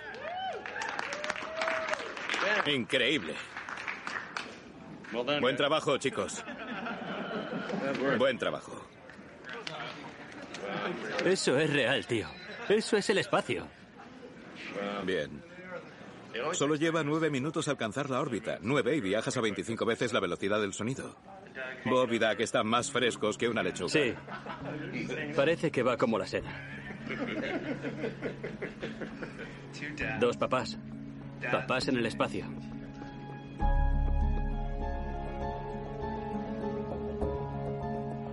Bien, escuchad todos. Hay una especie de tradición con las naves espaciales que se remonta a la era de Mercurio. Tenemos el honor de nombrar esta cápsula. Sin más preámbulos, nos gustaría daros la bienvenida a bordo de la cápsula Endeavour. Os diré que en el viaje hacia arriba, si bien ha sido un viaje emocionante, hemos tenido un par de sobresaltos por cómo se movía y temblaba el vehículo mientras entrábamos en órbita. Notabas que, que estaba luchando contra la Tierra mientras se abría camino hacia el espacio. Resulta que tenemos un polizón a bordo del vehículo. Espero que nuestros hijos estén emocionados viendo este juguete flotando con nosotros a bordo. Estoy seguro de que les gustaría estar aquí, si hubieran tenido oportunidad, pero espero que se sientan orgullosos de esto igualmente. Y con esto, creo que solo queda decir buenas noches desde la cápsula Endeavour. Buenas noches, Megan y Theo. Buenas noches, Karen y Jack. Bien. Gracias. Bueno, de momento Enhorabuena. podemos respirar aliviados. Desde luego. Oh, ¿estás bien ahí? Espera. Sí, así está bien. Hasta ahora todo ha salido muy bien y estamos muy emocionados porque Bob y Doug están seguros en órbita y de camino a la Estación Espacial Internacional. Elon, ¿qué les dirías a los que dudaban de que SpaceX pudiera hacer esto? ¿Tienes algún mensaje para ellos? Sí, tengo un mensaje para los que... Los que dudaban de ti. Ah, los que dudaban, vale. Estaba como, ¿qué dice? Bien, se ve que quería borrar la palabra duda. No, en serio, para ser totalmente sincero, yo también dudaba. Al iniciar SpaceX pensé, bueno, tal vez teníamos un 10% de posibilidades de alcanzar la órbita, pero afortunadamente el destino nos ha sonreído y nos ha traído hasta el día de hoy. Elon, nos has dicho que les dijiste a los chicos de Bob y Doug que harías todo lo posible para traerlos de vuelta sanos y salvos, incluso con un lanzamiento seguro superado. Eso debe pesarte mucho todavía. Me preguntaba cómo se siente eso siendo padre. Em, Bueno, todavía, todavía queda el acoplamiento con la estación espacial. Todavía, todavía tenemos que regresar. Creo que se dice que la vuelta es más, más peligrosa en muchos aspectos que el ascenso. Así que no queremos cantar victoria todavía. En cualquier caso, me estoy emocionando. Realmente es... Sí. No, me estoy emocionando. Perdonadme. No sé muy bien cómo contestar a la pregunta, excepto que... Sí, vamos a hacer todo lo que podamos para traerlos de vuelta sanos y salvos.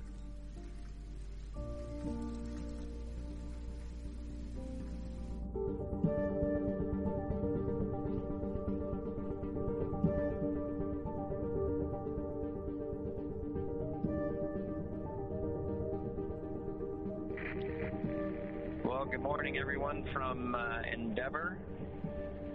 We uh, had a great night, got to get a little sleep, and uh, as you can see, a beautiful day pass right now. Getting pretty close to ISS uh, as we're flying at about 17,500 miles an hour around the planet. Dragon SpaceX, comprobación de comunicaciones en el gran bucle. SpaceX Dragon, loud and clear now on the big loop. Good morning, Anna. Buenos días, es estupendo oír tu voz.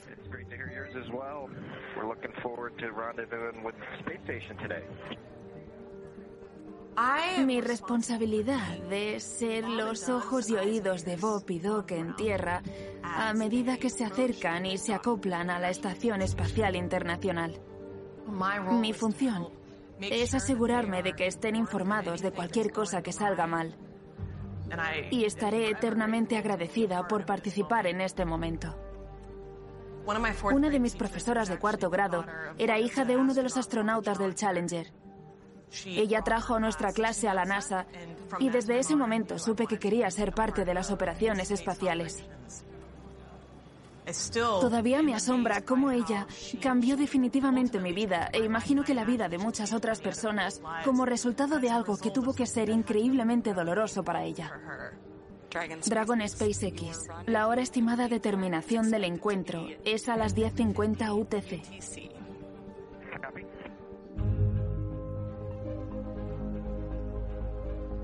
La Dragon se acerca a la estación espacial a una velocidad increíble. Primero hace una serie de encendidos para acercarla a la estación espacial. Hasta el punto en que se encuentra prácticamente en línea recta hacia el adaptador de acoplamiento. Todo el tiempo estamos comprobando la telemetría para asegurarnos de que cuando llegue al adaptador de acoplamiento esté exactamente donde debe estar. Cualquier problema y habrá una colisión. Afrontamos ese riesgo y lidiamos con ello siendo extremadamente precisos en todo lo que hacemos. Space station on the big loop. Dragon Tally Ho, I know you guys probably see it on the video cameras, but uh, with the naked eye we can see it as well. Looking like a nice shiny new friend. Dragon copies, we'll be there in a second. Dragon SpaceX. Ground. En tierra, adelante para iniciar la aproximación. Dragon on the big loop, we copy, go.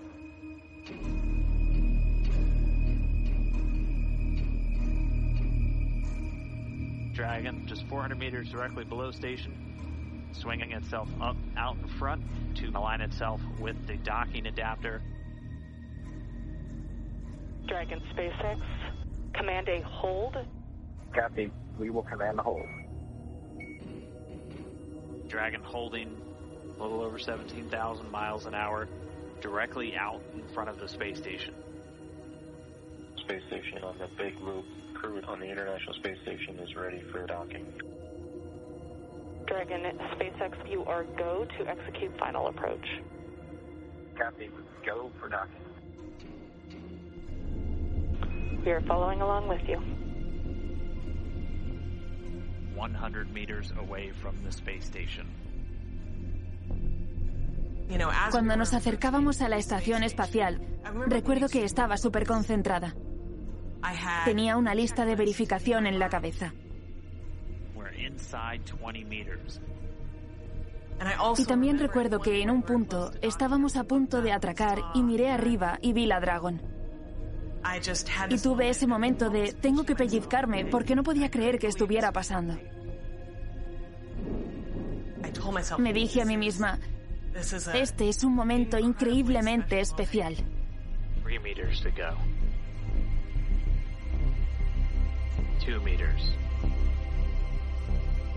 We are inside the hands-off point. One meter to go.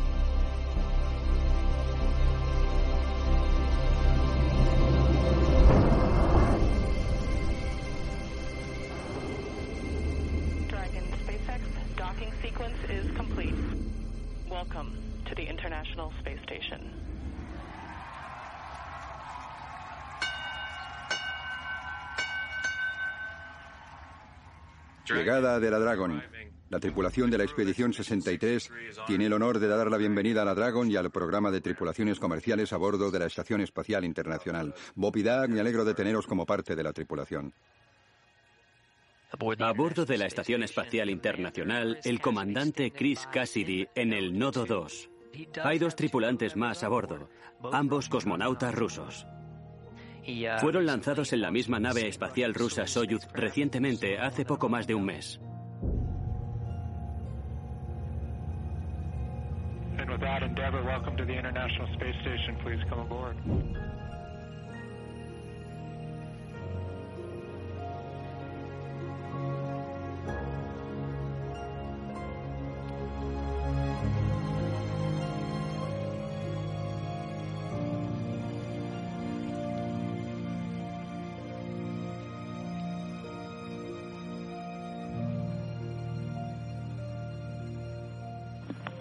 Estación, aquí el administrador de la NASA. ¿Pueden oírme? Le oímos alto y claro, señor. Bienvenido a la estación espacial. Gracias, Chris. Me alegro de verte. Y bienvenidos, Bob y Doug. Tengo que deciros que todo el mundo está siguiendo esta misión y que estamos muy, muy orgullosos. Tengo una pregunta para Chris. Nuestra tripulación ha decidido llegar tres días tarde. Tendrás que ponerlos a hacer horas extra ahora para que se pongan al día con todas las actividades que se han perdido. Bueno, tuvieron suerte perdiéndose ese día. Era sábado de limpieza y pero lo tengo en cuenta y bueno, ya se pondrán al día la semana que viene. Pero ahora en serio, nos enfrentamos a ciertas operaciones más adelante este mes. Tal vez salgamos fuera a hacer algunos paseos espaciales. Y estamos súper entusiasmados de tener a dos compañeros de tripulación más en el equipo de la Expedición 63. Estación, aquí James Corden de The Late Late Show de la CBS. ¿Cómo estáis, caballeros? ¿Podéis oírme? James, bienvenido a bordo de la Estación Espacial Internacional. Te oímos alto y claro. ¿Cómo os va ahí arriba? ¿Cómo estáis? ¿Estáis bien? Estamos muy bien. Estamos haciéndonos a la vida en la EEI. Y procuramos ayudar a Chris todo lo que podemos.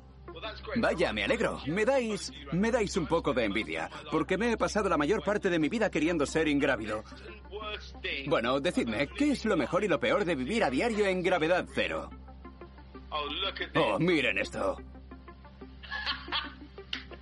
Es magnífico. Se pueden imaginar que hay un montón de sitios, como el baño, por ejemplo, donde quieres que las cosas se queden donde las dejas y a veces es muy frustrante. Vamos allá. Coges la válvula y...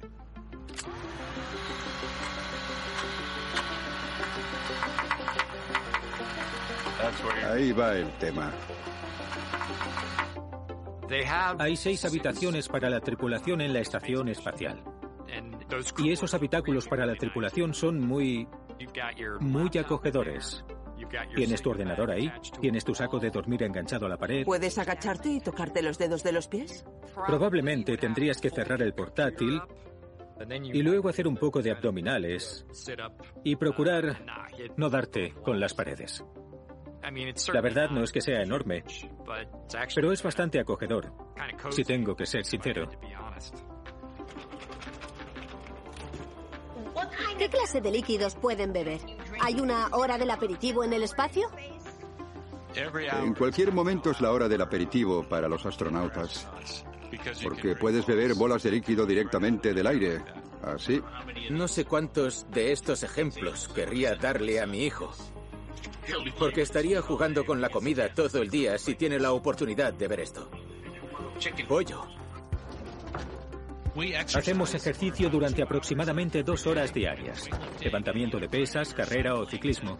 Para mantenernos sanos y en forma para el regreso.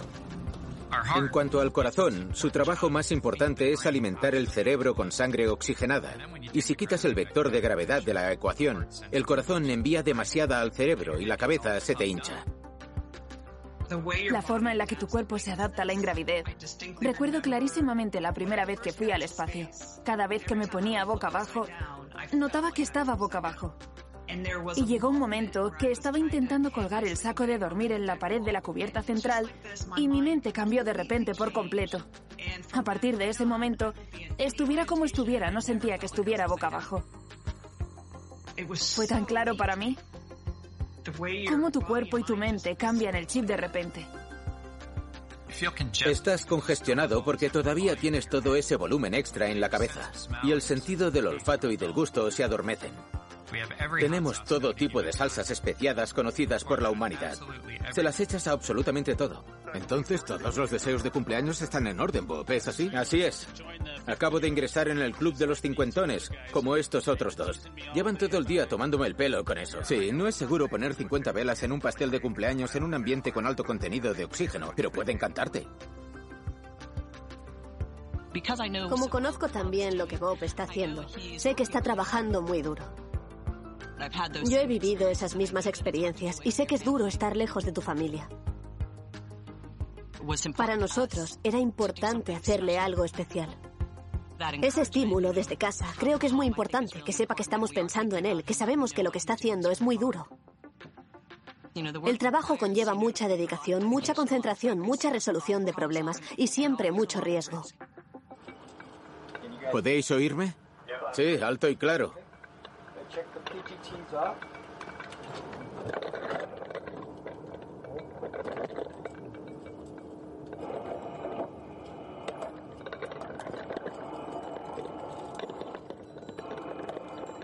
Houston airlock on one. Uh, we're complete with the uh, layout change-out procedure going back to step 15 and one decimal 225. Thanks, Doug, for your work getting us set up so well. Got us right on timeline. We appreciate it. Chris and Bob, good morning. Morning. Good morning. Okay, with that, we'll step into the post-D press. EV1 copies. EV2 copies. Mantener la estación espacial volando sobre la Tierra supone un programa de mantenimiento constante. Hacemos todos esos paseos espaciales para añadir módulos a la estación espacial cuando la estábamos construyendo y ahora para reemplazar piezas que quedan obsoletas o fallan. Nuestra misión es esencialmente actualizar las baterías. La energía en la estación espacial se obtiene mediante un sistema de baterías. Las baterías se recargan por medio de paneles solares y como ocurre con una batería recargable en casa, después de muchos años de estos ciclos y además, por supuesto, el calor y el frío, en el espacio la diferencia entre la luz y el día y la oscuridad, esas baterías se gastan. Es un trabajo duro, porque estas baterías pesan unos 180 kilos cada una. Afortunadamente tenemos a Bob y a Chris, dos de nuestros mejores caminantes espaciales. ¿Vas bien? Sí. Durante mis dos primeras misiones hice seis caminatas espaciales relacionadas con la construcción de la estación espacial. Pero aunque lo he hecho en ese par de ocasiones, no me resulta fácil. Se vive mucha presión en una situación como esa. Si tu trabajo no sale bien, podrías alejarte flotando en el espacio. Tienes que compartimentar y respirar hondo para calmarte y mantenerte concentrado frente a esa abrumadora tarea.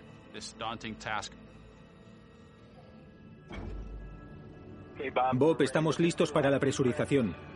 Vamos a poner el interruptor de encendido de la bomba de presurización en on. Bien, encendido bomba de presurización.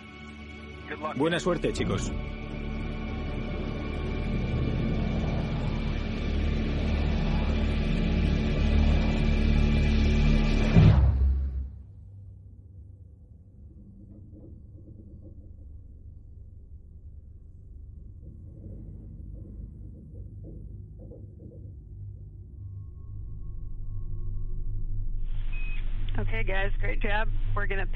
Slowly. Copy that.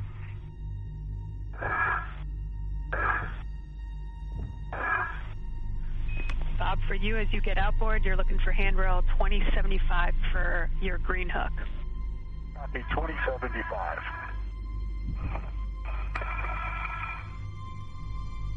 Kind of dark out here, Chris. Yeah, it's kind of dark. Much longer till daylight, Jasmine? Approximately three and a half minutes till daylight.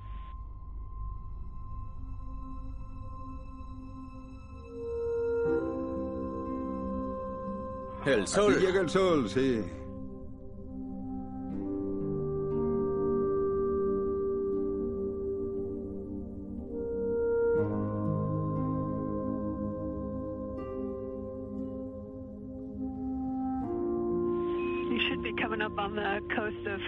California soon. If you look south, you might see Hawthorne.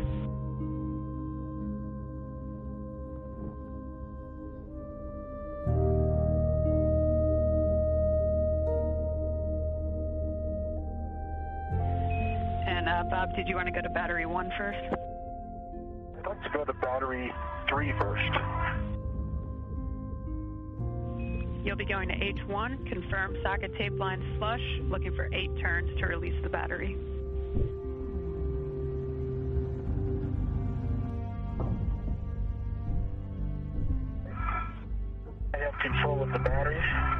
Control. Okay, copy that. Looks good, guys.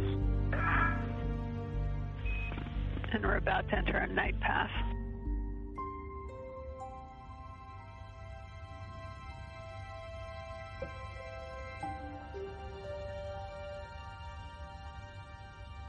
Bob, I have several cautions and warnings for you when you're ready.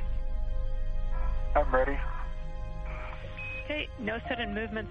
The Bravo 7 torque setting may cause bolt failure. This could result in a non-captive sharp edge and broken shank. How copy? Uh, copy all. Is there any good news about yeah, this? Sounds, sounds scary, Bob. You sure you want to do that?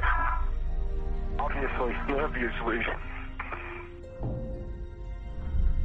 It looks equal to me on both sides. I agree. And the indicator shows locked. Copy, that's a good install.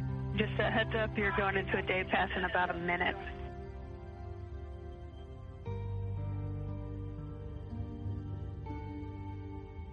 How about a picture of it's a good location, good time? Yeah. I don't know if we're going to make it through another day night cycle. Yeah, that's good.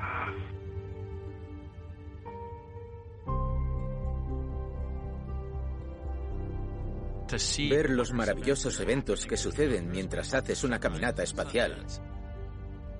Hay amaneceres y puestas de sol. Te das cuenta de que nuestro mundo es precioso y empiezas a darte cuenta de lo pequeño que eres en realidad. Creo que todos los astronautas sienten lo mismo.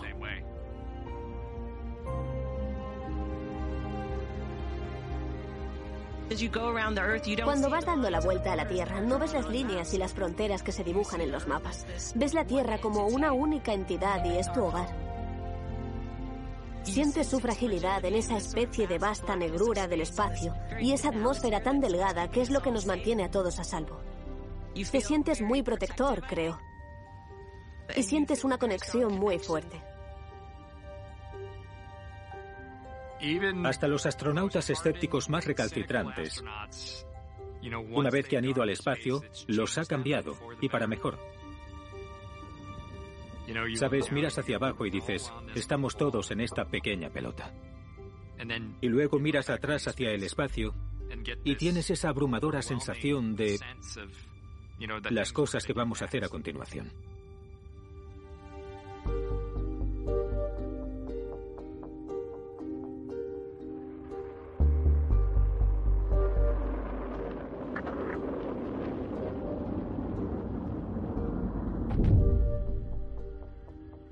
Okay, Neil, we can see you coming down the ladder now. It's one small step for man, one giant leap for mankind. Oh, gee, that's great. Yes, indeed. They've got the flag up now, and you can see the stars and stripes. Beautiful, just beautiful. Here, men from the planet Earth, first set foot upon the moon. July 1969, AD. It came in peace for all mankind.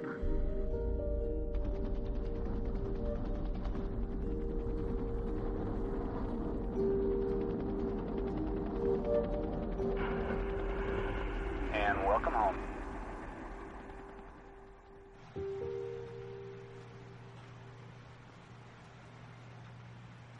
Aterrizar en la Luna es el acontecimiento más singularmente espectacular de la historia de la humanidad. Y estos son las obras, básicamente. Me preguntó qué me había inspirado. Esto es lo que me inspiró. ¿Saturno 5? Sí. Esto es lo que vi cuando era niño. Esto es una locura.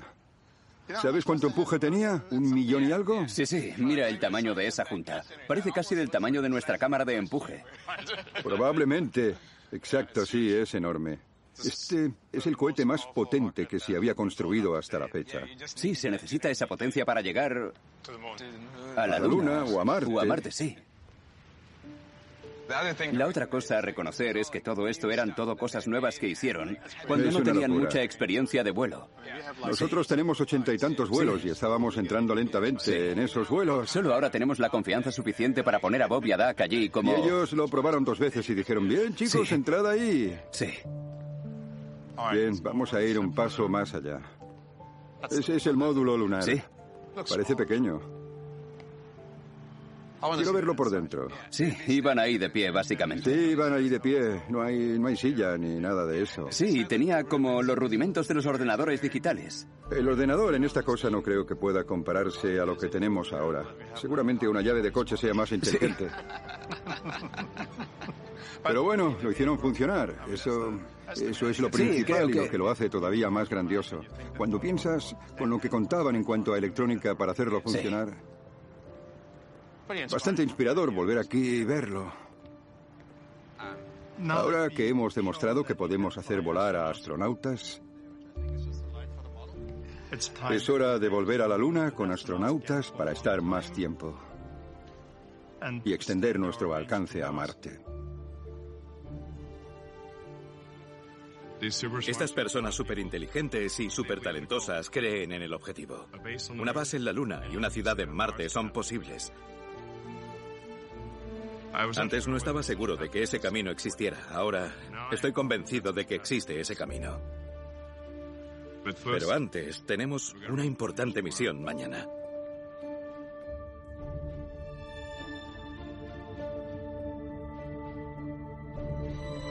Good morning, Bob and Doug. We have a special message for you to start your day. Rise and shine, Daddy. We love you. We can't wait to see you. Wake up, wake up. I'm happy you went into space, but I'm even happier that you're coming back home. Hurry home so we can go get my dog. We love you, Dad. Estamos a punto de embarcarnos en la parte final del viaje. Y mientras espero impaciente la vuelta a casa, mi hijo y el hijo de Doug están muy emocionados, no solo por recuperar a sus padres, sino por recuperar nuestro Apatosaurus, nuestro indicador de gravedad cero que eligieron para que nos acompañara. Así que para Jack y Theo, Tremor, el Apatosaurus, volverá pronto a casa. El reingreso es obviamente el siguiente granito, por lo que todo tiene que funcionar muy, muy bien.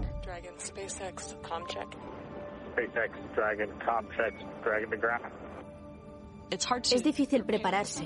No sabes exactamente qué vas a sentir.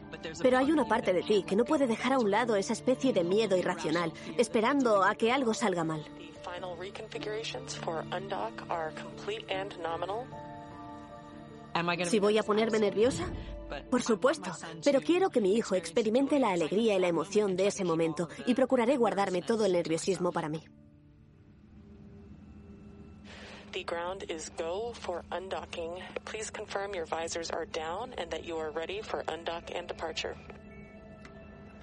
My visors are down and we're ready for departure.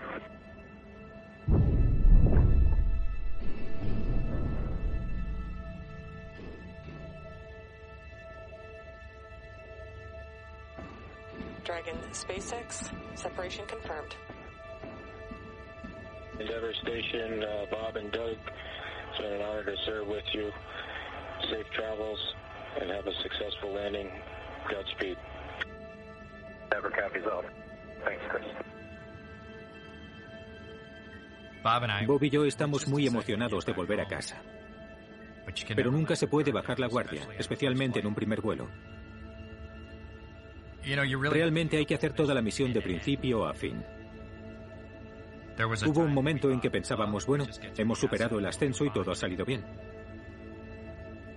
Pero luego tuvimos el Columbia.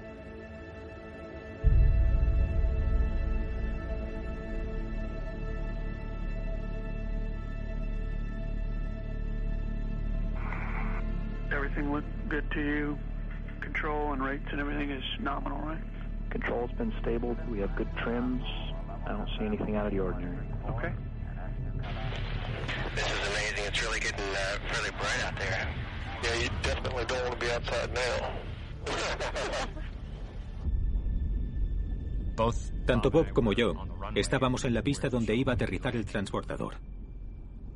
Recuerdo que golpearon en la ventanilla y nos dijeron que habían perdido las comunicaciones y los datos y el rastro del Columbia.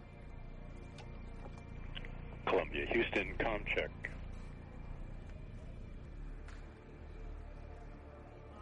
Columbia, Houston, UHF com check. We do not have any valid data at this time.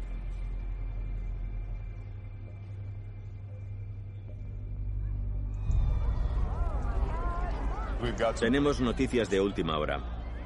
Ahí pueden ver lo que parecen ser varias piezas del transbordador. Solo podemos esperar que lo que estamos viendo no sea lo peor.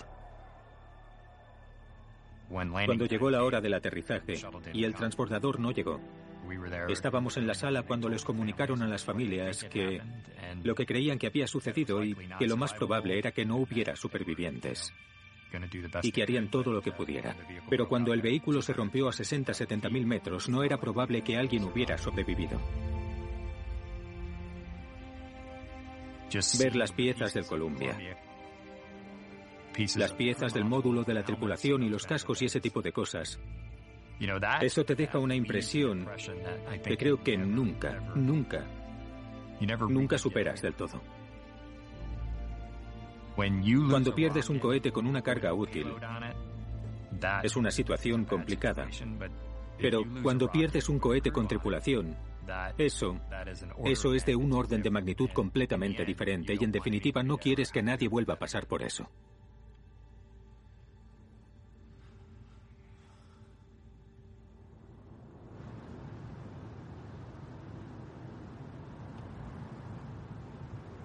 Nos eh, hemos estado preparando para la vuelta de Bob y Doug.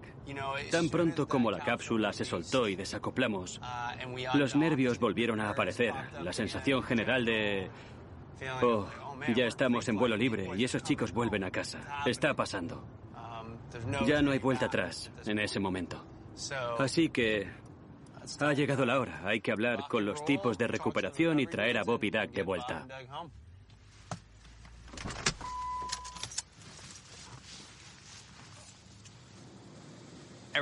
Todo ha ido muy bien para Bob y Doug desde que se desacoplaron ayer de la estación espacial. Ahora están listos y esperando que empiece el proceso de reentrada.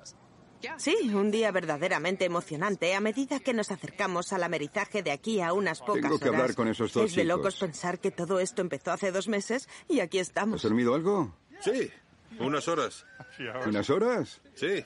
¿Cómo está todo? Listo para empezar. Sí, todo está estupendamente. La Dragon está en perfectas condiciones. Bien, suerte, buena Bien, suerte. A vosotros suerte. también.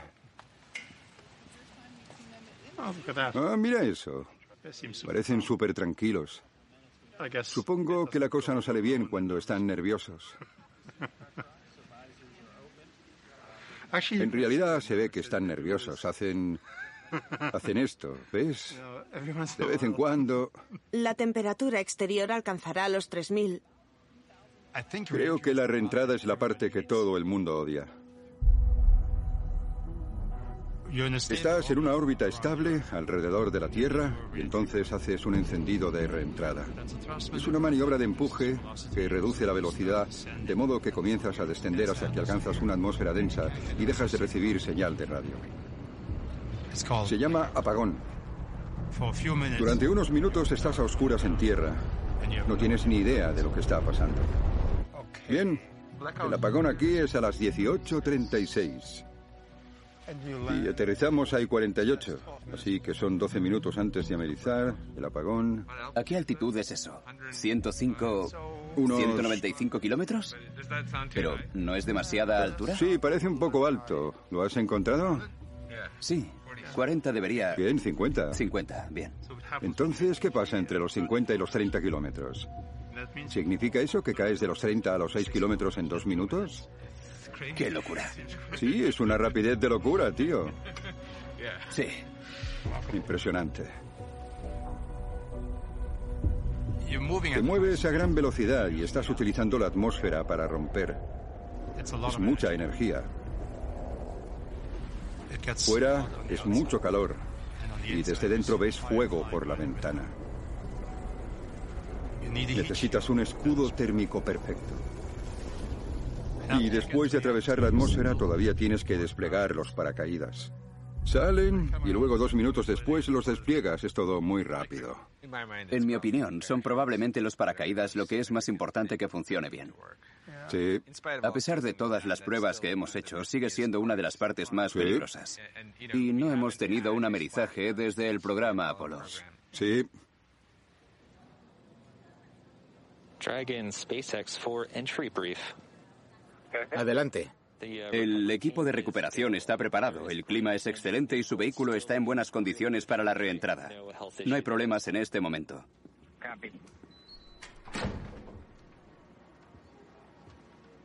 ¿Cuándo alcanzas la atmósfera? Entran en la secuencia en cinco minutos. De hecho, estoy aquí para el encendido de salida de órbita, para comprobar que todo salga bien. ¿El encendido de desorbitación es ahora? Sí.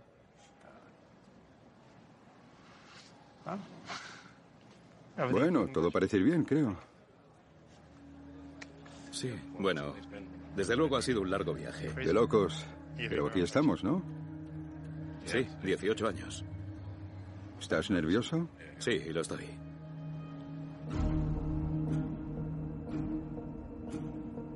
Dragon SpaceX deorbit burn start. We copy go.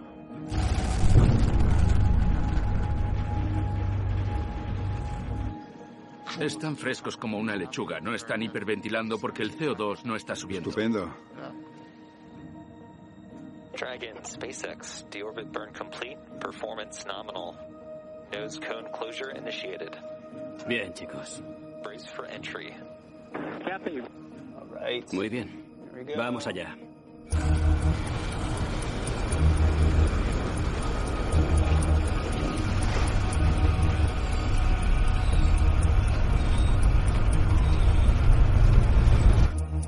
...4G se está moviendo. Casi como un pequeño cometa. Dragon SpaceX. We show two minutes until predicted calm blackout. We will see you on the other side at 1842. Dragon copy 1842. Okay. Bien. Ahí está el apagón. Dragon SpaceX com check.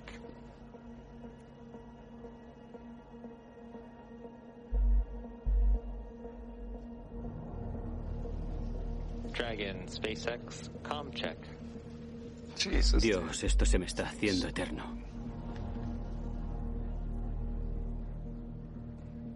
Dragon SpaceX com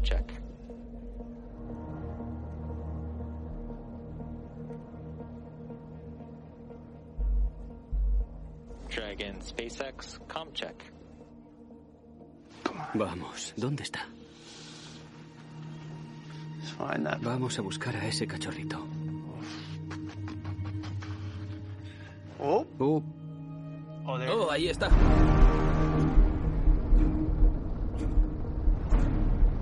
Dragon SpaceX com check. Never has you loud clear. We're about 3.9 Copy, we've got you. Bien. Está entrando.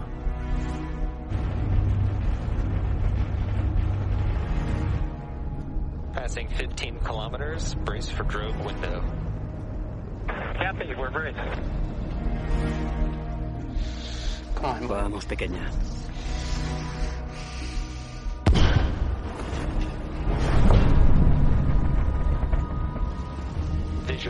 Drogues out. Oh yeah, we felt it. Pequeña. Bien. Sí. Muy bien. Fuera los principales.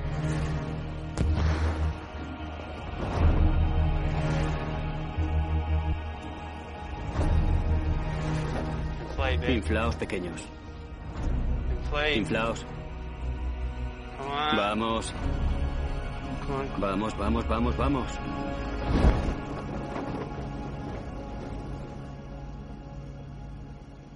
We are visual on four shoots out. Uh, bien. Espera, ya casi estamos. Main chute descent rate nominal, passing through 700 meters. Y volvemos a los 7 metros por segundo. Nada. Es como estar sentado ahí. Boom. Aminorando.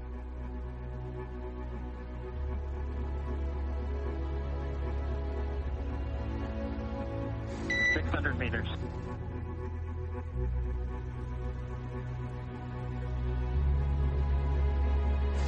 Hundred meters.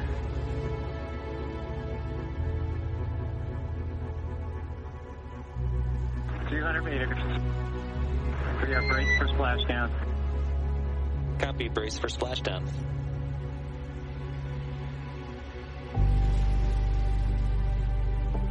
All right. Bien.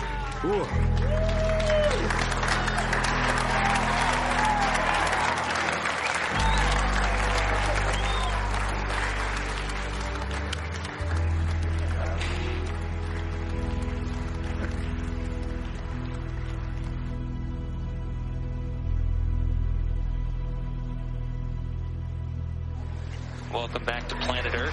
Thanks for flying SpaceX.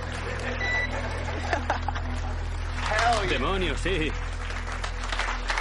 Bien. Muy bien. ¿Todo bien? Todo perfecto. Ha sido muy suave. Bien. ¿Hay unos pequeños barcos ahí?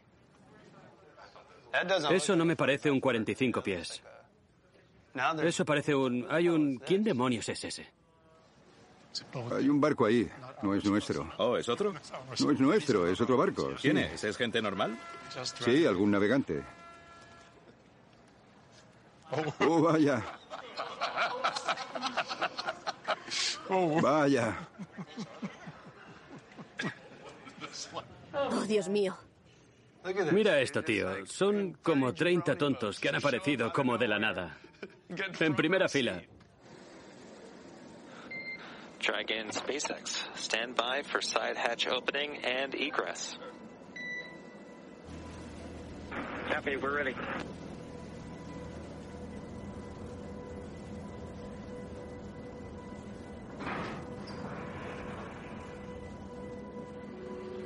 ¿Qué hay, chicos? ¡Eh! Bien, se están preparando. Van a sacar a Bob Benken, el comandante de operaciones conjuntas de esta misión, fuera de la cápsula. Tenemos un pulgar arriba indicando que las cosas están yendo bien. Y ahora vemos al comandante Doug Harley saliendo de la cápsula. Ahí estamos, otro pulgar arriba.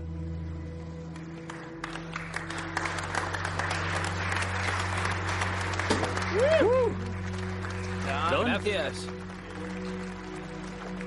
¿Quieres? Sí. Uh, por la felicidad y por Bob y Doug, a salvo en casa. Sin duda.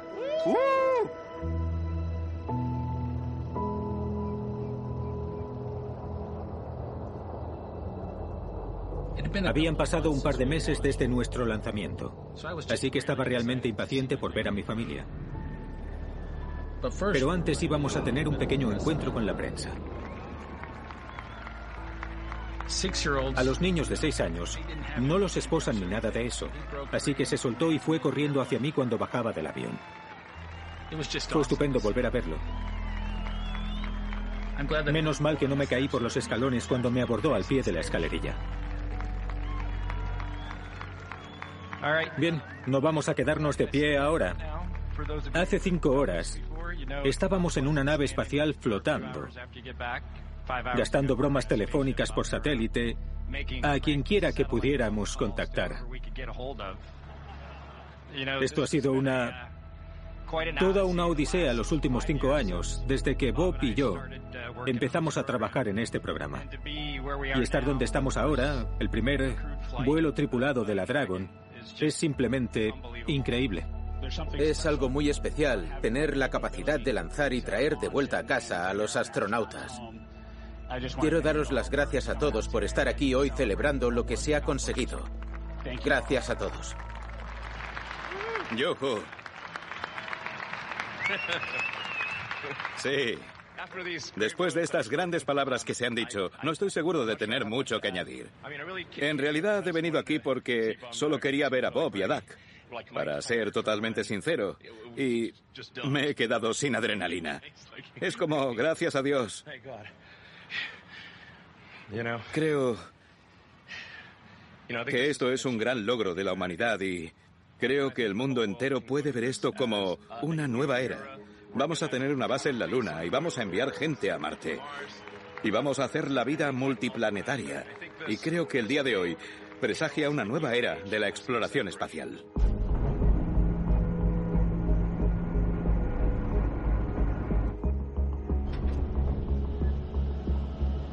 Están viendo la nave Crew Dragon montada en el cohete Falcon 9, preparada para lanzar a cuatro astronautas a la Estación Espacial Internacional en una misión científica de seis meses de duración. Esta tripulación está a punto de volar en exactamente la misma cápsula en la que volaron por primera vez los astronautas de la NASA, Pod Benken y Dad Harley, en el vuelo de prueba Demo 2 el año pasado. Esta es la segunda tripulación que vuela en una nave espacial comercial en esta nueva era de vuelos espaciales tripulados. Y aquí vienen los astronautas de la Crew 2, dando sus primeros pasos en el exterior antes de su viaje al espacio. ¡Hola, mami! La piloto Megan MacArthur al frente. ¡Hola, campeón! ¡Te quiero! Parece que Bob Benken está ahí con su hijo. Son una pareja poderosa. Me encanta. Este es el momento de la misión de Megan. Es muy emocionante para nosotros que vuele en la misma cápsula Dragon. Lo que yo tengo que hacer es ocuparme de todo, cambiar de papel y asegurarme de que nuestro hijo Teo tenga todo lo que Nos necesita. vemos en seis meses. Te veo dentro de seis meses, te echaré de menos. Mi marido voló a bordo de la Crew Dragon el año pasado y casualmente ocupó el mismo asiento que voy a ocupar yo. Esta vez le toca a mamá y voy a pasar ahí arriba seis meses. A medida que nuestro hijo se hace mayor, empieza a ser consciente de qué es lo que hacemos. Queremos que comprenda que nos parece importante explorar y llegar hasta el límite de lo que somos capaces de hacer. La tripulación se dirige ahora al complejo de lanzamiento 39A, listos para su viaje a la estación espacial. Acojo gustoso este amanecer de la era de las privatizaciones de los viajes espaciales. Nuestra misión ha demostrado que podemos poner humanos en la órbita terrestre baja y ha plantado la semilla para llegar mucho más allá. A medida que avanzamos, queremos cumplir todas esas misiones que nos ayudarán a comprender qué hay ahí fuera y al mismo tiempo tenemos que descubrir la manera inteligente de cuidar los recursos y nuestro sistema solar y no despreciar Marte, llegado el caso. Naturalmente habrá inquietudes y desafíos. ¿Cómo vamos a gobernar algo así? Pero mientras podamos seguir enviando gente al espacio, no puedo ni imaginar que esto no nos hará mejores. Absolutamente.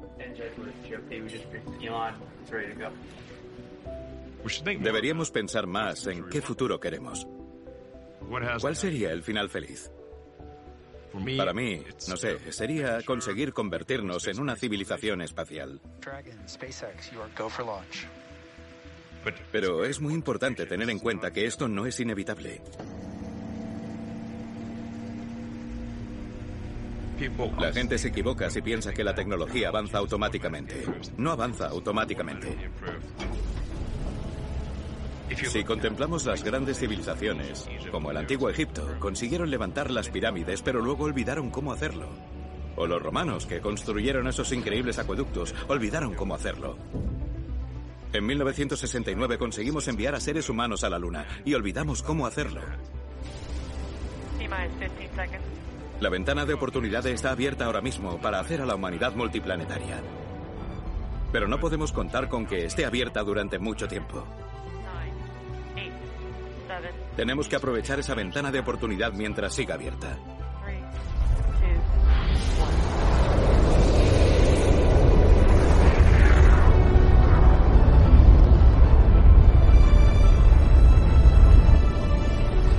Endeavour launches once again. Four astronauts from three countries on Crew 2, now making their way to the one and only International Space Station.